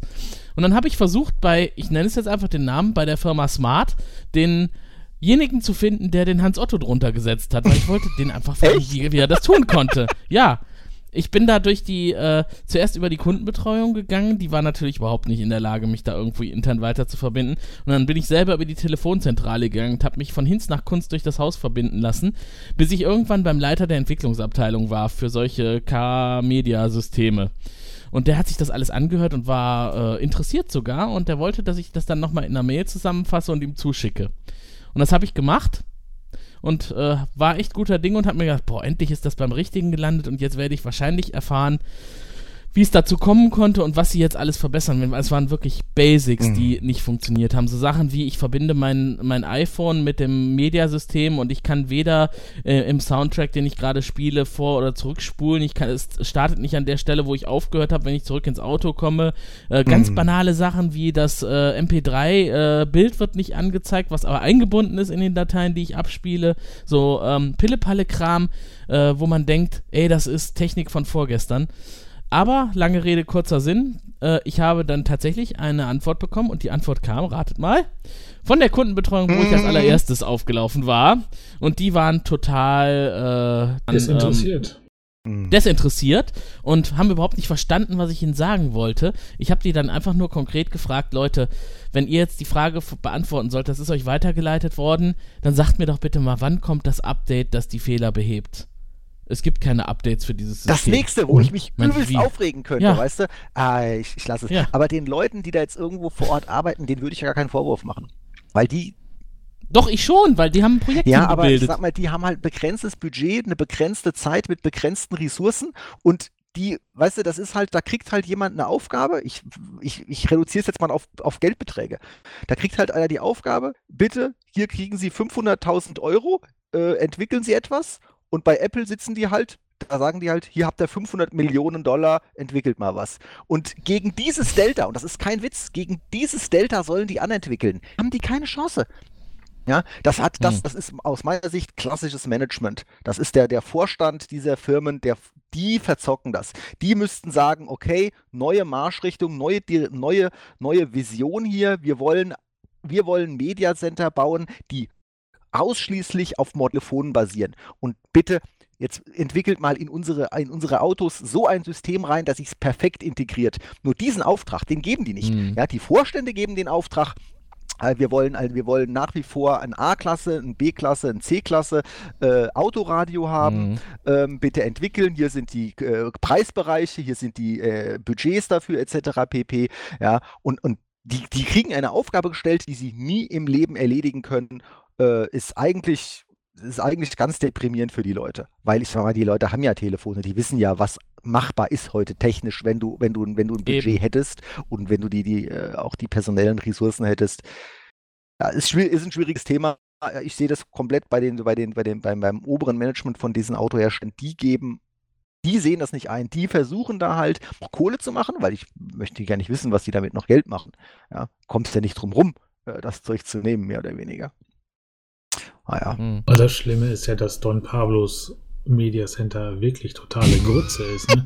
Du kannst ja, ne, du, Ja, du kannst es. ja noch nicht mal, wenn du einen Podcast zum Beispiel hörst, stoppen und dann an der Stelle Ja, weiterhören, verrückt. an der du aufgehört verrückt, ja. hast. Also, Mhm. Es ist vor allem lächerlich, wenn das ein neues Auto ist, Ja, was ja. letztes Jahr erst gebaut worden ist und als, als Modell halt auch dann rausgekommen ist. Da denkt man Ja. wirklich, das ist State of the Art und da habe ich so einen Scheiß ja. nicht. Ja. Ja. ja. unnötig auch. Du hast ja recht. Die sollten Ja. einfach mal die Augen aufmachen und schauen, was eine sinnvolle Entscheidung wäre äh, angesichts der Ja, Technik ja. um einen herum, mit der wir ja jeden Tag hantieren. Und wenn man das tut, dann muss man doch sehen, was man da für einen Mist gebaut hat. Im wahrsten Sinne des ja, Wortes. absolut. Wobei ich jetzt mal sagen muss, wenn wir hier von international agierenden Autoherstellern reden, die für die gesamte Welt produzieren und Deutschland ist ja nun wirklich recht erfolgreich mit Autos auf dem Weltmarkt, zumindest äh, wenn sie äh, Energieemissionen fair angeben, ähm, dann sollte man doch meinen, die kriegen mehr als 500.000 Euro in die Hand gedrückt und äh, die haben einen Auftrag, äh, den internationalen Publikumsgeschmack zu befriedigen. Mhm. Das, das war halt das, was mich gewundert hat. Klar trifft das Management die Entscheidung, aber am Ende ist doch da jemand, der dann auch sagen muss, hier, wenn ich jetzt fachlich was machen muss, äh, auf Weltniveau, wir verkaufen das Auto überall hin, nach Japan, nach China, nach Amerika, nach England, nach Schweden, nach Deutschland, dann muss das doch was sein, was einfach überall Also- State of the Art ist. Ich, ich halte das für in der Praxis schwieriger, als es jetzt hier bei uns in der Theorie klingt, weil ähm, wenn du einen super Motor bauen willst, ja, dann hast du in Deutschland auch die Leute, die sich damit auskennen, mit dem Bauen von Supermotoren. Ja. Das sind genau die Leute, die aus unseren Hochschulen ausgespuckt werden. Das ist genau die Expertise, die bei unseren großen Autobauern in den letzten Jahrzehnten aufgebaut werden. Das ist also, das, das trifft, das trifft von, Mhm. der, von, der, von, der, von der Personalexpertise halt trifft das das ganz genau. So, jetzt kommen wir zu meinem Punkt. Ein Autoradio zu bauen, wie wir es gerade beschreiben, mehr oder weniger sowas wie eine, eine, eine, eine, eine Mobile Phone Plattform zu bauen. Ja, das heißt, da machst du, da, da begibst du dich original in das Metier, was Google, was Apple, ähm, was Microsoft, was die Leute machen. Das heißt, du, da haben die deutschen Autobauer haben da null Expertise. Die, die haben keine Leute. Und auch die deutschen Universitäten spucken diese Leute aus, aber halt in sehr, sehr, sehr, sehr kleinen Stückzahlen, ja. Und diese Leute, die da ausge, die da, die da kommen, die nachkommen, die Experten, die wir da in Deutschland haben, die arbeiten alle schon bei Google und bei Facebook und bei Apple und bei Amazon, weil da, weil, Mhm. äh, weil das sind das, das sind die Technologieunternehmen, die da auch Speerspitze sind, wo du auch die entsprechenden Dinge kriegst. Also da müsste der deutsche Autobauer aus meiner Sicht, der müsste hingehen und müsste sagen, wir schreiben uns das Thema mobile Plattform, digitale mobile Plattform und zwar im Bereich Unterhaltung, Kommunikation, schreiben wir uns ganz groß auf die Fahnen. Wir sind bereit, da ein x Milliarden Dollar Projekt draus zu machen. Und das Erste, was wir machen, ist, wir fangen an, von Microsoft, Apple, Google, Facebook, von diesen Leuten, da Leute abzuwerben. Ja? Und da bewegst du dich halt ruckzuck in, in Preisregionen. Du musst den Leuten super viel bieten. Du, bewe du bewegst dich in direkter Konkurrenz mit diesen Top-Technologiefirmen der Welt. Und ähm, jetzt nicht, dass ich da, jetzt nicht, dass ich da zu Hause bin, aber, Aber, ich kenne warum, mich da so. denn, warum musst du denn in Konkurrenz treten? Du kannst auch ein Joint Venture gründen. Du kannst doch da Ja, oder einen oder Auftrag einen Auftrag erteilen. erteilen. Es, es ist ja alles schon vorhanden. Ich muss doch für mein, wenn man Auto nichts Aber da sind wir ja bei dem Punkt, den ich gesagt habe. Ich habe gesagt, die sollen sich eingestehen, dass sie das nicht hinbekommen und ausschließlich Ja, eine. Schnittstelle für Mhm. CarPlay und für Googles CarPlay bauen. Das kann funktionieren. Ja? Nur wenn sie das selbst, wir waren ja gerade noch an dem Punkt, wo wir gesagt haben, okay, äh, warum haben die nicht das richtige Budget bekommen? Ja? Und zur Frage, Ja. warum haben die das nicht das richtige Budget Mhm. bekommen, ist meine Antwort, das wäre nicht um äh, denen fehlt eine Million oder sowas, nein, nein, denen fehlt eine Milliarde. Ja? Und neben der Milliarde an, an Geld fehlen denen vor allem die Köpfe dahinter und die sind ganz schwer zu bekommen, weil du mit den Top-Technologie-Unternehmen dieser Welt konkurrieren musst um diese Köpfe. Ja, und da braucht es schon sehr viel mehr als eine halbherzige Vorstandsentscheidung, um in die Richtung äh, äh, agieren zu können. Also wir sind völlig einer Meinung, ja, sobald die aufgeben in dem Bereich und einfach sagen, wir versuchen das gar nicht mehr, wir versuchen nur eine Schnittstelle zur Verfügung zu stellen in unserem Auto, das können sie schaffen. Ja, so eine Plattform selbst aufzubauen, glaube ich, haben sie keine Chance. Ja, aber auch Hm. dann, was nützt dir das beste äh, mobile System, sag ich mal, wenn du irgendwo auf der A44 zwischen Kassel und Dortmund bist und null Internet hast? Daran arbeitet die Bundesregierung, die neue Die doch neue wahrscheinlich. Bundesregierung, haben wir denn schon eine? Na, die kommt schon. Und die arbeiten an alle möglichen, aber nicht daran. Ka- Kann ich noch ein kurzes, du sagst nochmal, die kommt schon noch? Go? Die kommt schon noch. Halleluja! Das wird geschnitten. ja, nein, zum Zeitpunkt der Ausstrahlung dieses Podcasts wird die neue Halleluja! Hoffentlich da sein. Das, Sie wird da Ja, sein! das glaube ich nicht. ich glaube Also auch nicht. auf gar keinen Fall. Das Vielleicht könnte sein. Ostern. Aber apropos Ostern, Ostern ist auch schon fast wieder der Monat, in dem es wieder heißt, in Köln, Roleplay Convention. Da waren wir dieses Jahr zu dritt. Ne, eigentlich waren wir noch mit mehr Leuten da, aber wir drei waren unter anderem auf der Roleplay Convention in Köln. Da laufen Personen äh, in ähm, Kostümen herum, die man aus Computerspielen kennt, aus Fernsehserien und Filmen oder einfach aus Comic-Universen. Und äh, ja, da stelle ich doch jetzt mal die Frage an den Paco und den Chäpe. Erinnert ihr euch noch, als wir dieses Jahr da Wir waren? erinnern uns. Sehr gut sogar. Also sehr gut. Es war sehr warm. Und ich habe den Eingang erst nicht gefunden. Dadurch, da- dass ja der ganze Bahnhofs- oder Deutzer Vorplatz oder Messevorplatz abgerissen an weniger zivilisierte Länder verkauft wurde und wir nur noch ein großes Loch hatten und ich der falschen Truppe hinterhergerannt bin. Hm. Ja, das stimmt. Das war das Problem dieses Jahr. Und ich finde, du hast es gerade auch schon richtig benannt. Es war die Hitze und es war die Infrastruktur. Ja. Aber insgesamt war es auf jeden Fall ein Event, was man mal gesehen haben muss. Wir haben es ja jetzt schon, äh, also zumindest der Chäpe und ich, schon mehrere Jahre am Stück gesehen. Und äh, es ist immer für mich so ein Einstieg in die warmen Tage des Jahres. Das ist so das erste Event, was man so draußen machen kann, finde ich. Ja, aber das hat auch drinnen Also- stattgefunden. Ja, es gab doch den Außenbau. Ach so, wo man oben saß. Ja, da gab es Fleisch. Es war schön. Ja, nicht nur Fleisch, da gab Bier. es auch äh, Absinth ja, zum wir Beispiel. haben Absinth gekauft und ich habe ihn immer noch nicht getrunken. Ich habe ihn auch noch in meinem Das sagt einiges über Absinth aus. Ich habe so viel rum, ich trinke. Warum? Äh, Absinth, der war aber lecker. Wir haben den der probiert, der war nur leider nicht eisgekühlt, deswegen war es ein bisschen gewöhnungsbedürftig. Aber wer gerne flüssiges Lakritz trinkt äh, und Wermut, der dem sei Absinth ans Wer Herz sich gerne richtig wegschädelt, ja. Das wird ja stark verdünnt. Ja, aber das ist ja, muss es ja nicht verdünnen. ne? Man kann das ja auch durchaus. Pur trinken, sind daran nicht so viele Leute gestorben? früher. Aber das kann ich äh, aufklären. Also das ist so, äh, die Leute sind nicht äh, am Absinth gestorben, sondern die sind einfach am selbstgebrannten schlechten Alkohol gestorben. Die wären auch ganz genauso am Rum oder am Wodka gestorben. Ja, da die hatten halt nur zufällig ein Fable gehabt für Absinth. Und dann hat man das so beobachtet und hat Ach. gesagt, oh, da sterben immer viele Leute, die trinken Absinth. Lasst uns mal schnell den Absinth verbieten. Das ist aber Unfug gewesen. Äh, Das, das lag nicht ursächlich am Absinth, sondern halt am, an den Zeiten und am schlechten Selbstgebrannten.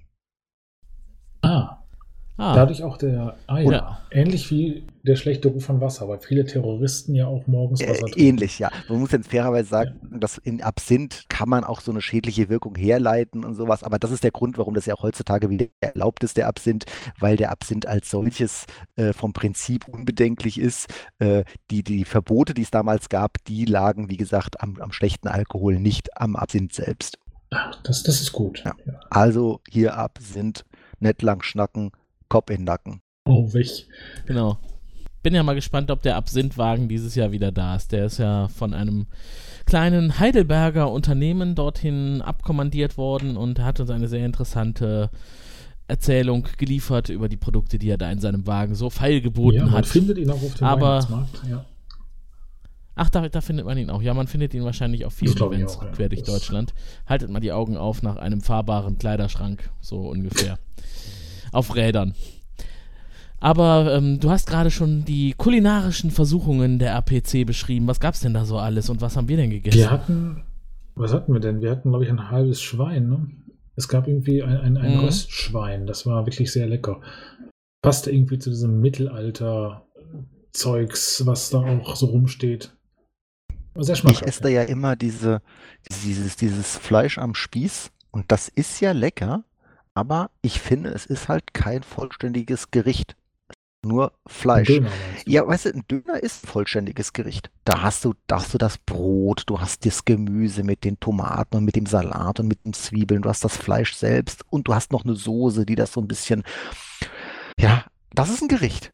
Aber wenn du jetzt Ja. einfach nur Fleisch auf den Spieß machst und das dann so verkaufst, finde ich, ist das kein Gericht. Weil das Fleisch an sich ist ja total lecker, was die da auf der RPC verkaufen.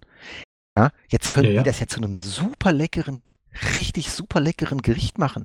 Aber da müssen sie halt auch irgendwas drum rumpacken noch. Also ich würde, ich, also für, Mhm. für mir aus müssen sie das auch gar nicht in einem Stand verkaufen. Vielleicht macht einfach neben diesem Spießestand ein anderer Stand auf, der nur so Teigtaschen mit Gemüse verkauft. Ja, und dann kaufe ich da meinen Spieß und ich kaufe da meine, meine, meine, meine Taschen, meine Brottaschen mit Gemüse und dann packe ich das so zusammen. Von mir aus kann es noch einen dritten Stand geben, die nur Soßen verkaufen.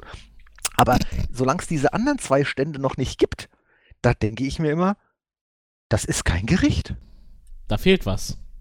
Wobei ich muss ja sagen, für mich ist Fleisch durchaus schon voll. Ich verstehe, Fleisch ist mein Gemüse. Fleisch ist mein Gemüse. Ja. Heinz Strunk, ganz genau.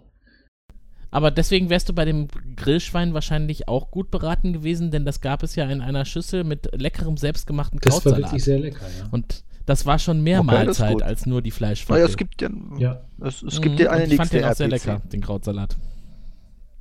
Mhm. ja. Ich hoffe doch, dass dieser Wagen wieder da ist und dass das Wetter äh, dreiviertel bis halb so schön ist wie letztes Jahr. Dann ist es angenehm. Es war nämlich wirklich Wir hatten, unglaublich meine ich, heiß. weit über 50 Grad. Ja, gefühlt waren es, obwohl da oben auf, dem, auf der Dachterrasse da rings um die Messehallen war es wirklich wahrscheinlich Wobei du Sonne hast in der 50 Sonne Grad. gesessen. Ich habe mich ja in den Schatten verflüchtigt. Das, also, Ja. da, Das lag daran, dass wir ein bisschen Blick auf das Publikum halten wollen, der Kollege, der mich begleitet hat und ich.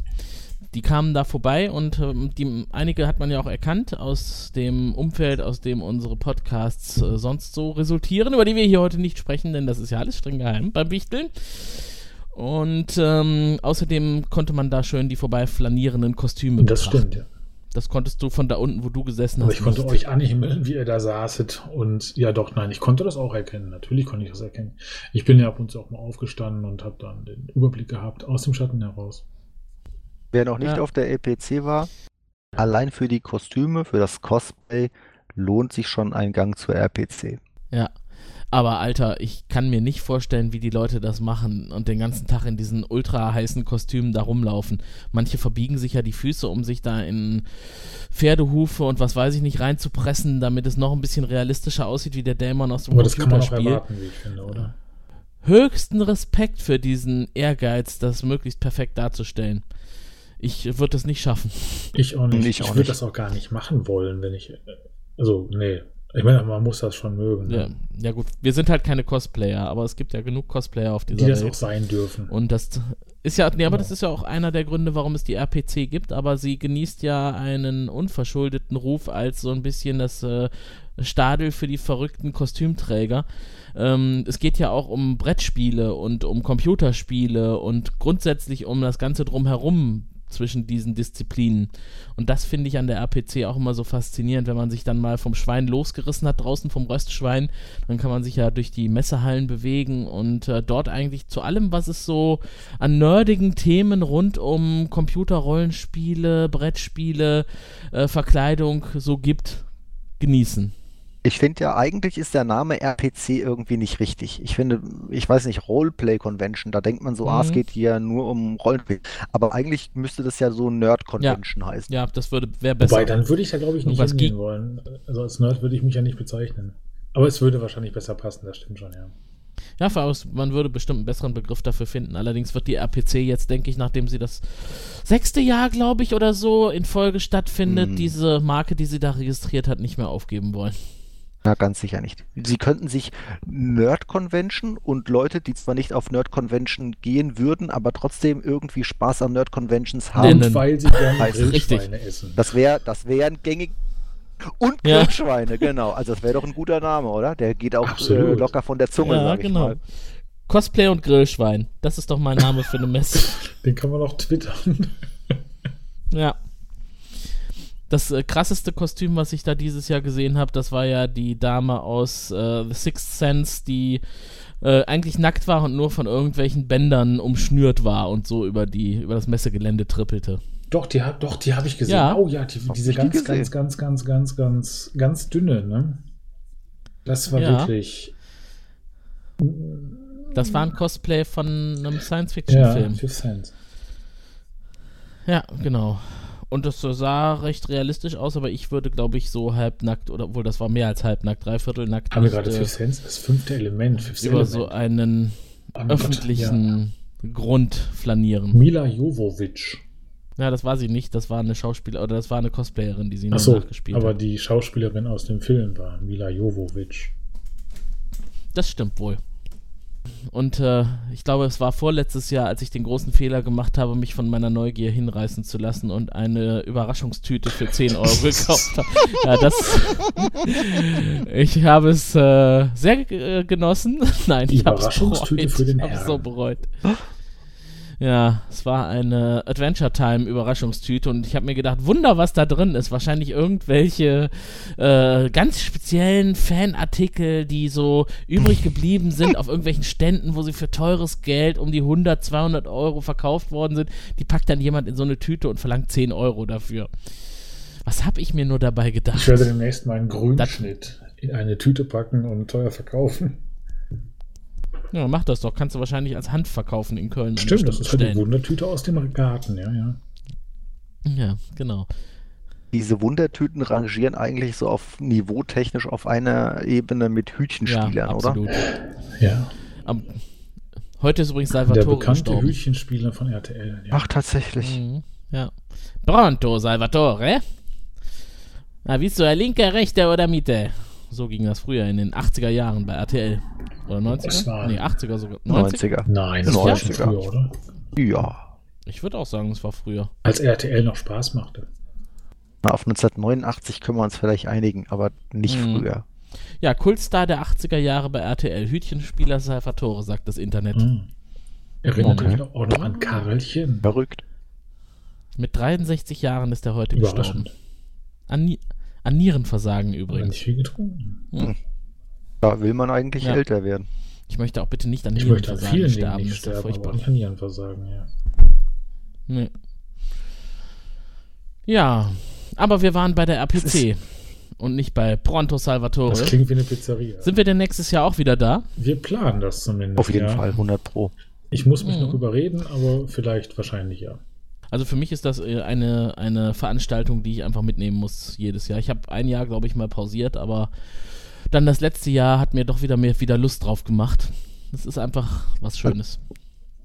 Obwohl ich nicht in Köln wohne, war ich jetzt die letzten Jahre immer da. Außer einmal war ich im Mhm. Urlaub, da Mhm. konnte ich halt nicht. Aber wir verbinden es ja auch seit einigen Jahren mit einem sehr schönen Event im Anschluss. Ja, Das ist richtig. Köln ist ja auch berühmt für Burgerläden. Wie ja eigentlich jede Stadt in Deutschland inzwischen berühmt dafür ist, äh, äh, handgemachte Burger anzubieten. Also jenseits der großen Ketten McDonalds, Burger King und Co., was es da alles so Schönes gibt. Am 4.12. macht in Frankfurt ein Five Guys auf. Ach, das hast, das hast du, glaube ich, schon vor ein paar Monaten mal begeistert vorgelesen aus der. Sind die wirklich Presse. so gut? Genau, und, und es ist, es ist, ich, die Antwort kann man nicht so einfach geben. Also aus meiner Sicht gehören sie auf jeden Fall zur A-Klasse der amerikanischen einfachen Fastfood-Gastronomie. Ähm, Gibt sicherlich bessere, aber die gehören trotzdem zu, zu, zum vorderen Drittel, sage ich jetzt mal. Ich bemängel da vom Prinzip nur die im Regelfall etwas kalten Brötchen. Der Rest ist aber sehr, sehr lecker und die Pommes, die Five Guys Pommes sind absoluter Oh, Hammer. das klingt jetzt Noch aber besser richtig als gut. die von McDonalds. Ja, der gerade vergiss McDonalds. McDonalds ist auch nicht hier A-Klasse. McDonalds ist äh, McDonalds ist McDonalds. Da, sie, die gehören aus meiner Sicht zur Burger King, Wendy's, Carl's Jr., Jack in the Box Kategorie. Ja, aber aber äh, äh, Five Guys gehört zur äh, zur, zur Klasse wie äh, Fuddruckers oder äh, na jetzt stehe ich ein bisschen auf dem Schlauch. Äh, So, so gut wie so? The, The Bird The- in Köln. The, Hab The Habit Burger. The Bird, The Bird ist aus meiner Sicht seine eigene Klasse, weil das ist halt so ein, äh, so, so, so ein Owned and Operated, äh, independently owned and operated Laden. Die finde ich, sind, die spielen generell in ihrer eigenen Liga. Die müssen sich jetzt ja auch nicht an Mhm. Systemgastronomie Mhm. messen, sondern die, die haben ja den Luxus sozusagen, äh, halt alles nur auf eine Location auszulegen. Mhm. Ja. Nee, The Bird ist ein super Laden. Aus meiner persönlichen, bescheidenen Meinung ist The Bird der beste Burgerladen Oh, Deutschlands. das, Das will was heißen. Und, äh, wir reden hier mit jemandem, der sehr viel Ahnung von Burgern hat. Also die Ja. ganzen amerikanischen kenne ich ja alle gar nicht. Ich kenne natürlich, also außer McDonalds und Burger King. Äh, und das ist ja irgendwo Pampe, die man essen kann. Darf man Negativwerbung machen eigentlich? Natürlich. Es ist in Deutschland erlaubt, aber wir sollten uns äh, das verkneifen, weil wir ja hier nur zu Das Gast ist wohl sind in diesem wahr. Podcast. Nein, also je, je, wir haben eben schon über die Autohersteller so böse hergezogen. Wir haben, wir haben Sachkritik geübt. Auto, wir mögen die deutschen Autohersteller. Absolut. Ich denke, wir denken auch, dass sie sehr gute Autos Ja. bauen. Aber im Bereich der äh, Multimedia-Entertainment-Systeme haben sie halt, und das ist nun mal Absolut. Fakt, schwere Defizite. Ja.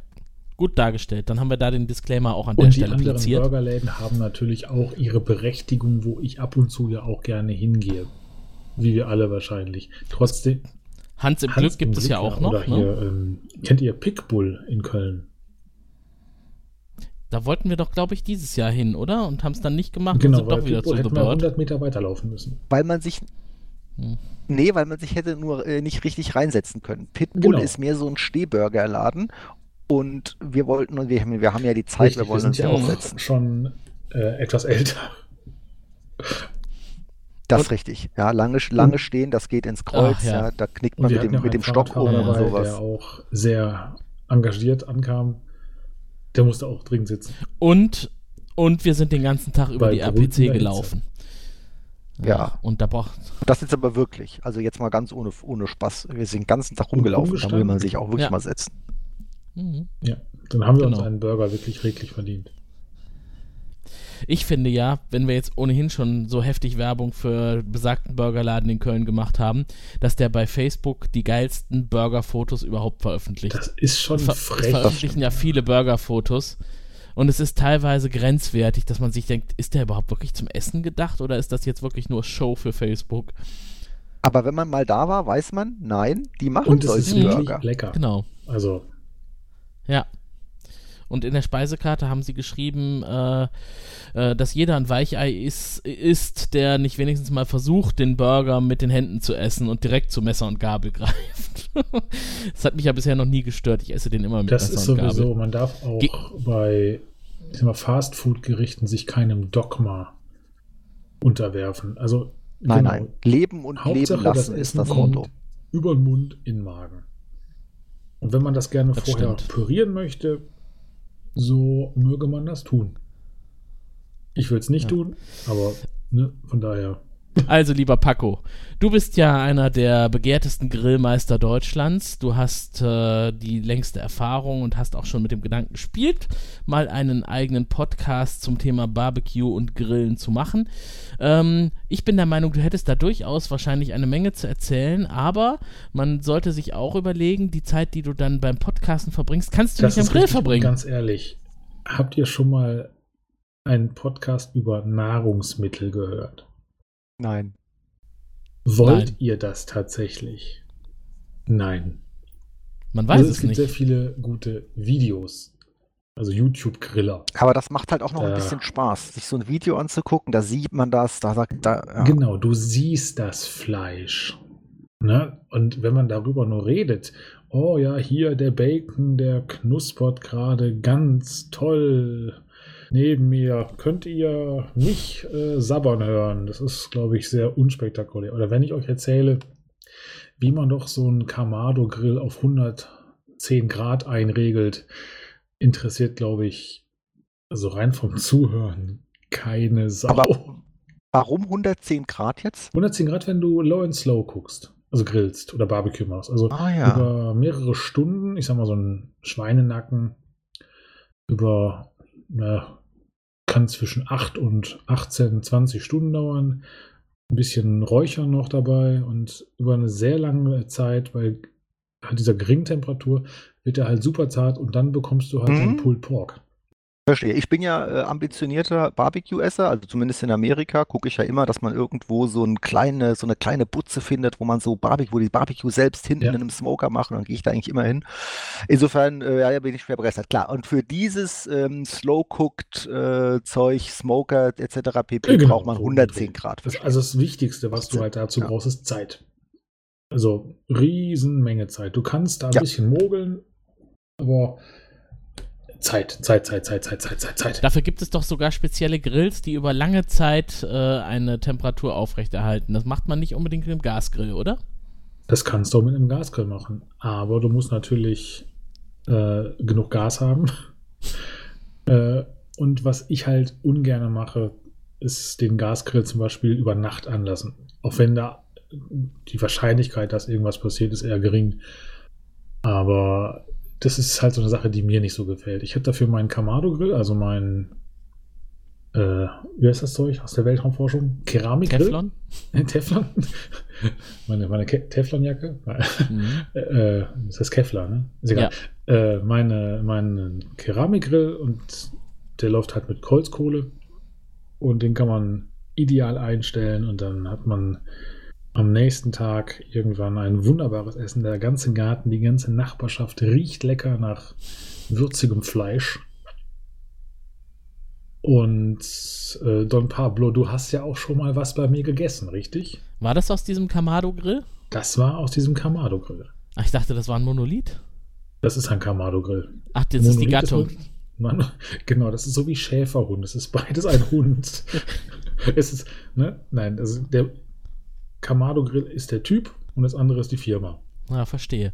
Ja, in der Tat, ich, äh, mir wurde bereits etwas kredenzt und es war Fleisch mit Fleisch umwickelt, in Bacon und Käse mit Fleisch drapiert, auf einem Fleischbett und Fleischsoße mit äh, leicht angeschwitzten Zwiebeln und Paprika in einem Fleischmantel.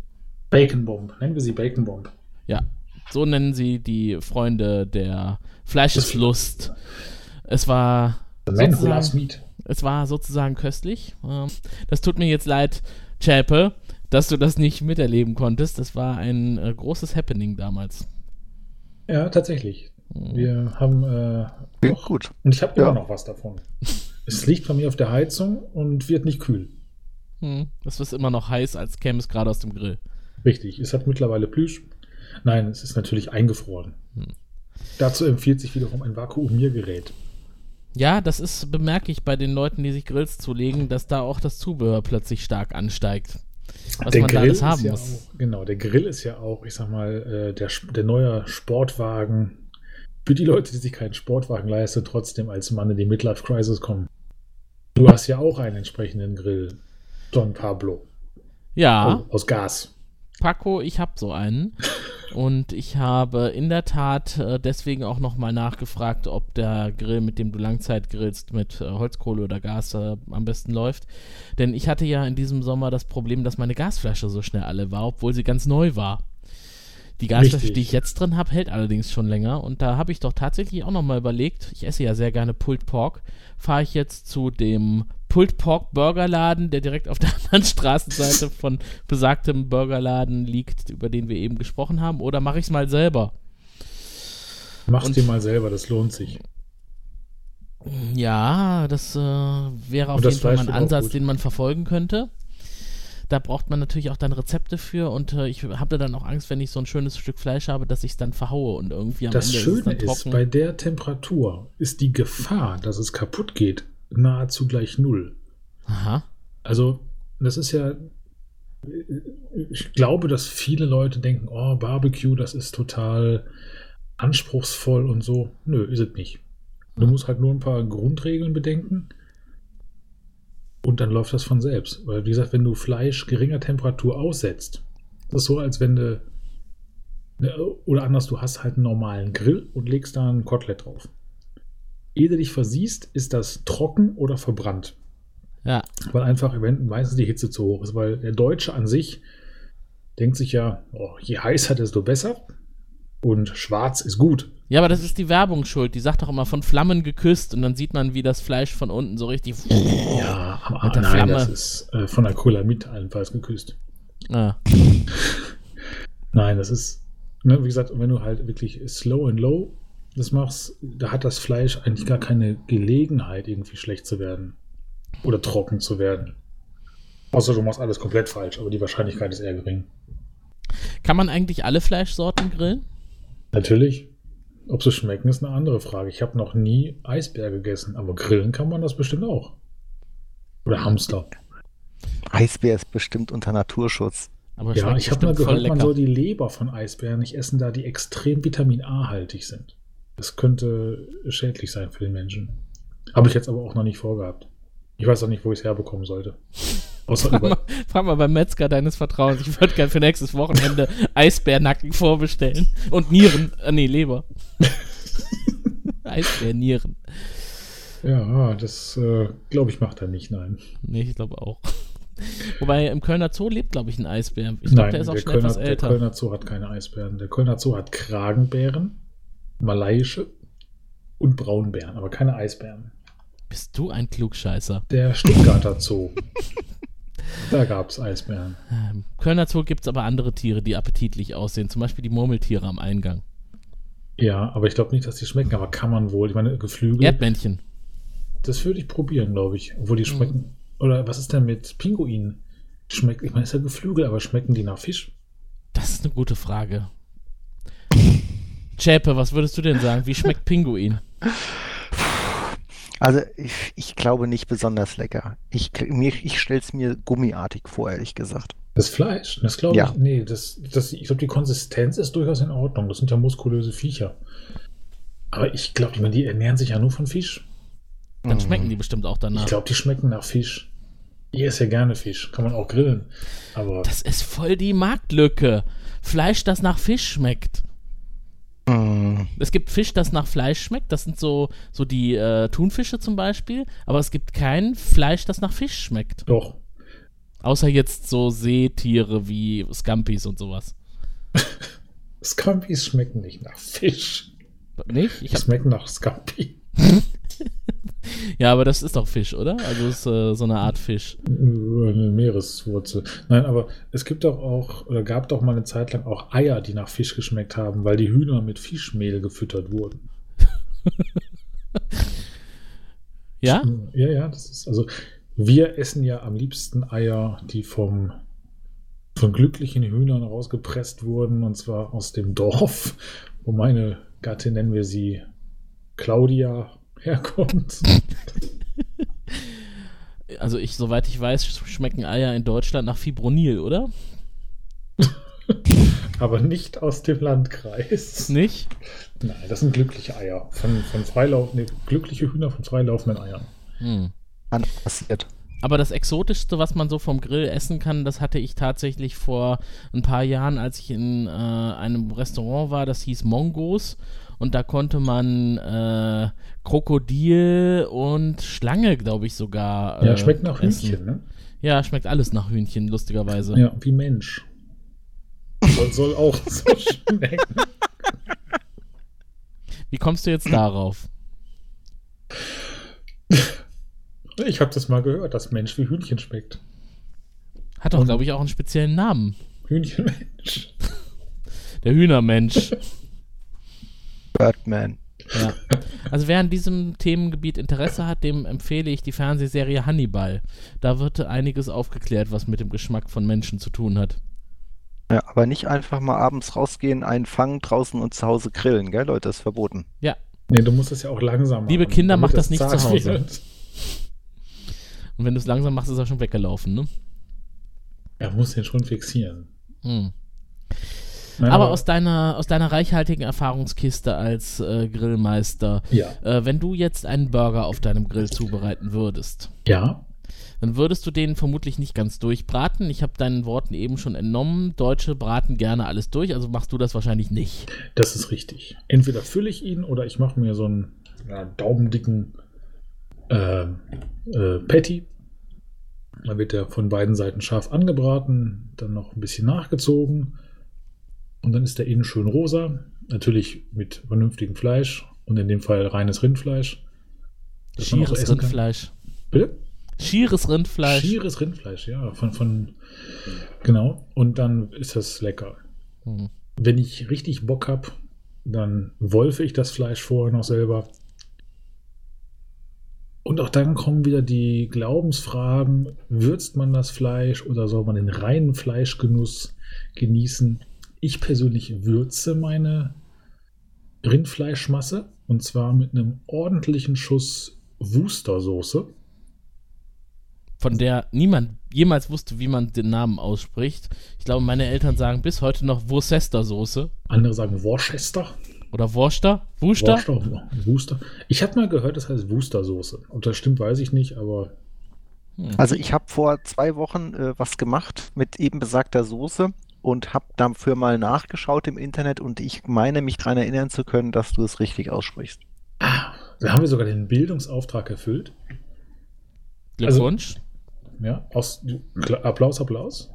Also neben Wustersoße noch Salz, Pfeffer oder halt etwas Gewürzmischung von einer, äh, ohne Werbung machen zu wollen, in der Nähe von Hamburg ansässigen Gewürzmanufaktur. Ankerkraut.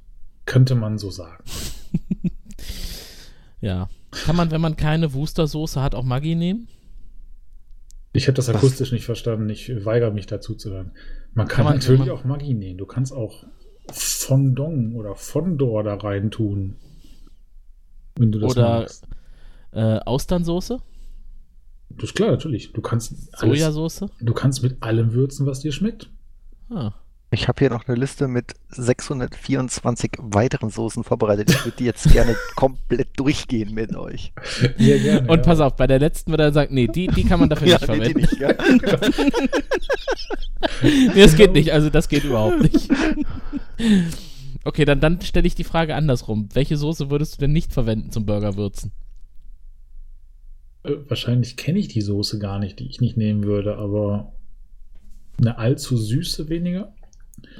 Maggi würde ich auch nicht nehmen. Maggi hat seine Daseinsberechtigung, natürlich. Ist halt Magie, Ist ne? halt Magie. Aber ich glaube, äh, weniger ist manchmal mehr. Was Hm. auch sehr lecker ist, wenn man äh, Rotwein darunter mischt. Das gibt auch eine schöne Farbe. In das rohe Hackfleisch. In das rohe Hackfleisch. Du kannst den Rotwein vorher noch ein bisschen einkochen. Das hört sich total widerlich an. Ich kann mir schon die Konsistenz an den Händen vorstellen, wenn du diesen Rotwein-Hackfleischteig durchknetest. Ich habe neulich mal bei meinem Metzger Brät bestellt für Leberkäse oder Fleischkäse oder wie man sagt und habe das noch nachgewürzt mit den Fingern. Da gibt es Die, auch Fi- deine Finger geben Würze ab? Ja. Schmeckt dann nach, nach Finger. Also ich mache das ja Mm. manchmal so. Ich wasche mich drei Tage vorher nicht. Ja, dann hat das die richtigen, das richtige Aroma. Richtig. Nein, aber ich habe auch Fotos davon, wie mir das Fleisch brät, von den Fingern tropft. Ich, also mir hat es sehr gut gefallen. Es, ist, äh, es war auch lecker, ja. Ja, es, äh, ja. Habe ich das gegessen? Nein, ich hoffe nicht. Nein, hast du nicht, aber ich habe bei Facebook Fotos davon gepostet. Also jetzt nicht, wie ich mit dem Fleischbrät Ah. eingesaut bin, aber Ja, wer daran interessiert ist, der sucht mal bei Facebook nach dem Namen Paco und dann wird er zahlreiche Grillfotos finden. Oder auch nicht. wer weiß, was man dann findet. Chäpe, hast du auch schon mal Heimburger Patties selbst gemacht? Habe ich in der Tat, ist, ist aber lange her. Was ich gemacht habe, ist, ich habe mit den Händen das Hackfleisch auf so einer äh, Anrichteplatte vorbereitet und dann mit einer, äh, äh, mit einer, mit seiner Suppenschale, mit einer, wie sagt man, so eine Müslischale, was glaube ich eher, habe ich die Dinger ausgestochen. Ja. Okay. Und das hat funktioniert. Einwandfrei. Bist du denn oder seid ihr denn bei Hackfleisch oder bei auch Buletten so eher die Fans von Pressen oder mit der Hand formen? Mit der Hand formen. Ah ja. Ich habe mir eine Presse gekauft, aber ich forme immer noch mit der Hand. Ich habe auch eine Presse, nutze aber auch weiterhin meine Pranken. Es Die Presse hat beides den Vorteil, sie hat genau die richtige Größe für äh, Burgerbrötchen. Buns. Aber es gibt ja auch die sogenannten Smashed Burger. Das klingt jetzt wieder total geil, liegt aber dann daran, weil sich wahrscheinlich jemand nicht die Mühe gemacht hat, vernünftige Patties zu formen. Du nimmst einfach einen Ball oder formst aus Hack ein, ein, eine Kugel und die presst du dann einfach auf den heißen Grill. Dann hast du einen Smashed Burger. Aha. Klingt, Das, das, das klingt geil. gut. Das klingt, Ja, das klingt gut. Ich finde, Hackfleisch, also äh, Burger Patties dürfen nicht zu stark gepresst sein. Ich finde, das darf nicht so eine krasse Dichte haben, das Fleisch. Dann, ich finde, dann ist das nichts mehr. Ich, da muss so, das muss so ein bisschen entweder sehr dünn sein oder luftig, aber auf keinen Fall dick und hart gepresst. Ich, weil für mich, ich mag das sonst nicht. Ja, wenn es zu Ja. dünn ist, dann muss es ja auch trotzdem richtig fest sein, damit es nicht auseinanderfliegt. Ne? Das stimmt, ja. Aber das, was du gerade beschrieben hast, ist das klassische Patty des äh, Schnellimbisses mit äh, dem goldenen Logo. Da sind die Buns ja, die Patties ja wirklich eigentlich nur noch groß und kompakt. Und nicht fluffig und nicht Mm. dicker und nicht Aber saftig. deshalb gehören die auch deshalb zur C-Klasse. ja, Ja, haben das ihre ist mehr so Daseinsberechtigung, wenn man mal abends besoffen durch die Stadt torkelt und irgendwas braucht, was den Alkohol aufsaugt. Da kann man hervorragend dort einkehren Auf jeden Fall. und es sich wohl sein lassen. Oder wenn man die A44 lang. Aber auch dann hat man, wenn man zum Beispiel in Köln über den Rudolfplatz wankt und überlegt, äh, torkle ich jetzt in das dortige Schnellrestaurant mit dem goldenen Logo oder stolpere ich einfach mal noch zwei Straßen weiter und stehe dann vor dem supergeilen Burgerrestaurant, über das wir die ganze Zeit gesprochen haben, was außer der Reihe spielt. Da ist die Entscheidung doch schon vorher klar, oder? Das ist klar. Absolut. Zumal ich denke, wenn man besoffen durch die Stadt torkelt, hat er wahrscheinlich schon gar nicht mehr auf. Wahrscheinlich kommst du besoffen da auch gar nicht rein. Ja, das tippe ich auch. Ja, Paco, Chäpe. Damit haben wir, glaube ich, unseren Bildungsauftrag für heute erfüllt. Wir haben ein kleines Wichtelgeschenk geschnürt. Wir hoffen, es gefällt die- allen, ja. Ja, für unsere Kollegen vom Sunday Morning. Der Sunday Morning ist wahrscheinlich jetzt schon rum und es neigt sich äh, der Sunday Midday oder Afternoon, je nachdem, wann ihr uns hört. Wir hatten viel Spaß, uns im Vorfeld mit unseren Kollegen und deren Podcast auseinanderzusetzen. Wir haben versucht, es ein bisschen zu treffen, den Stil und den Duktus. Äh, vielleicht haben wir es an der einen oder anderen Stelle ein bisschen übertrieben, dann bitten wir um Entschuldigung. Das war dann nicht bös gemeint. Wir haben halt versucht, unser Möglichstes zu geben, um euch perfekt zu ersetzen, damit eure Hörer äh, sich überhaupt nicht umstellen müssen. Wir wollten euch aber auch nicht blind kopieren. Genau. Wir wollen euch ja nicht ersetzen. Also in dem Sinne von austauschbar machen. Ja. Ich finde, es ist eine ganz großartige Idee, einen entspannten Sunday Morning Podcast zu machen, weil ich finde den Sonntagmorgen auch immer sehr entspannend. Und wenn man dann sowas Floatiges hat, was man dann mal so nebenbei hören kann, wo zwei sich unterhalten und äh, Gott und äh, Gott einen lieben Mann sein lassen und die Themen einfach so kommen zu lassen, wie sie gerade halt kommen, das braucht man, wenn Und man das mal entspannt ganz Podcast chillige hört. Intro mit diesem äh, äh, Pergint gefällt mir sehr gut, ja. Das ist so richtig, das macht Spaß. Ja, hat mir auch gut gefallen. Das Intro hören wir gleich zum Abschluss glaube ich auch noch mal. Ich muss noch mal gucken, ob das, äh, ob das tatsächlich eingespielt Das ist. Intro als Outro. Äh, Chape, was ist denn dein Fazit? Hat Spaß gemacht. Waren lustige fünf Themen. Ja, fand ich auch. Waren das fünf? Ja, Ja, es waren natürlich. fünf, richtig. Ich habe nachgezählt. Wir Ja. sind ganz entspannt von einem zum anderen geflossen. Es war nahezu null Überleitung notwendig, weil wir ganz von selbst drauf gekommen sind. So Das ein ist so Zufall. großartig. Vielleicht nehmen wir davon was in unseren Stammpodcast mit. Denn äh, ja, ihr, ihr, die ihr die Hörer seid von diesem großartigen Sunday Morning, ihr wisst nicht, wo wir sonst podcasten, aber ihr könnt euch ja mal auf die Suche machen, wenn ihr mehr von uns hören wollt. Vielleicht werdet ihr fündig Es könnte sein, dass wir hinter euch sitzen. oder vor euch Oder neben euch. In der Ähm, Bahn, oder sonst wo. in einem Panel. Wer weiß. Man findet uns in jedem gut sortierten Podcatcher, der einen Zugriff auf die diversen Podcast-Indizes nehmen kann. Dort müsst ihr mal schauen äh, in die Rubrik, über die wir heute auch schon teilweise gesprochen haben. Aber ich will nicht zu viel verraten. Ihr erfahrt es ja spätestens im VBA. Ihr erfahrt es spätestens im Januar, wenn das Geheimnis dann gelüftet wird. Ja, in diesem Sinne verabschiede ich mich. Der Don Pablo vom Mikrofon mit seinen Kartellkumpanen Paco und Chäpe. Macht's gut. Genau genommen spricht man es, glaube ich, auch nicht Chäpe aus. Das klingt wie Beate Chäpe. das Ich wollte meine, ich den ganzen Chäpe. Abend lang nicht Wir müssen gesagt es haben. wir Ja. müssen es ein bisschen spanischer aussprechen. Chäpe. Chäpe. Chäpe. so. Warum sagt ihr mir das denn, wenn die Sendung zu Ende ist? In diesem Sinne. Macht's gut. Tschö. Tschüss.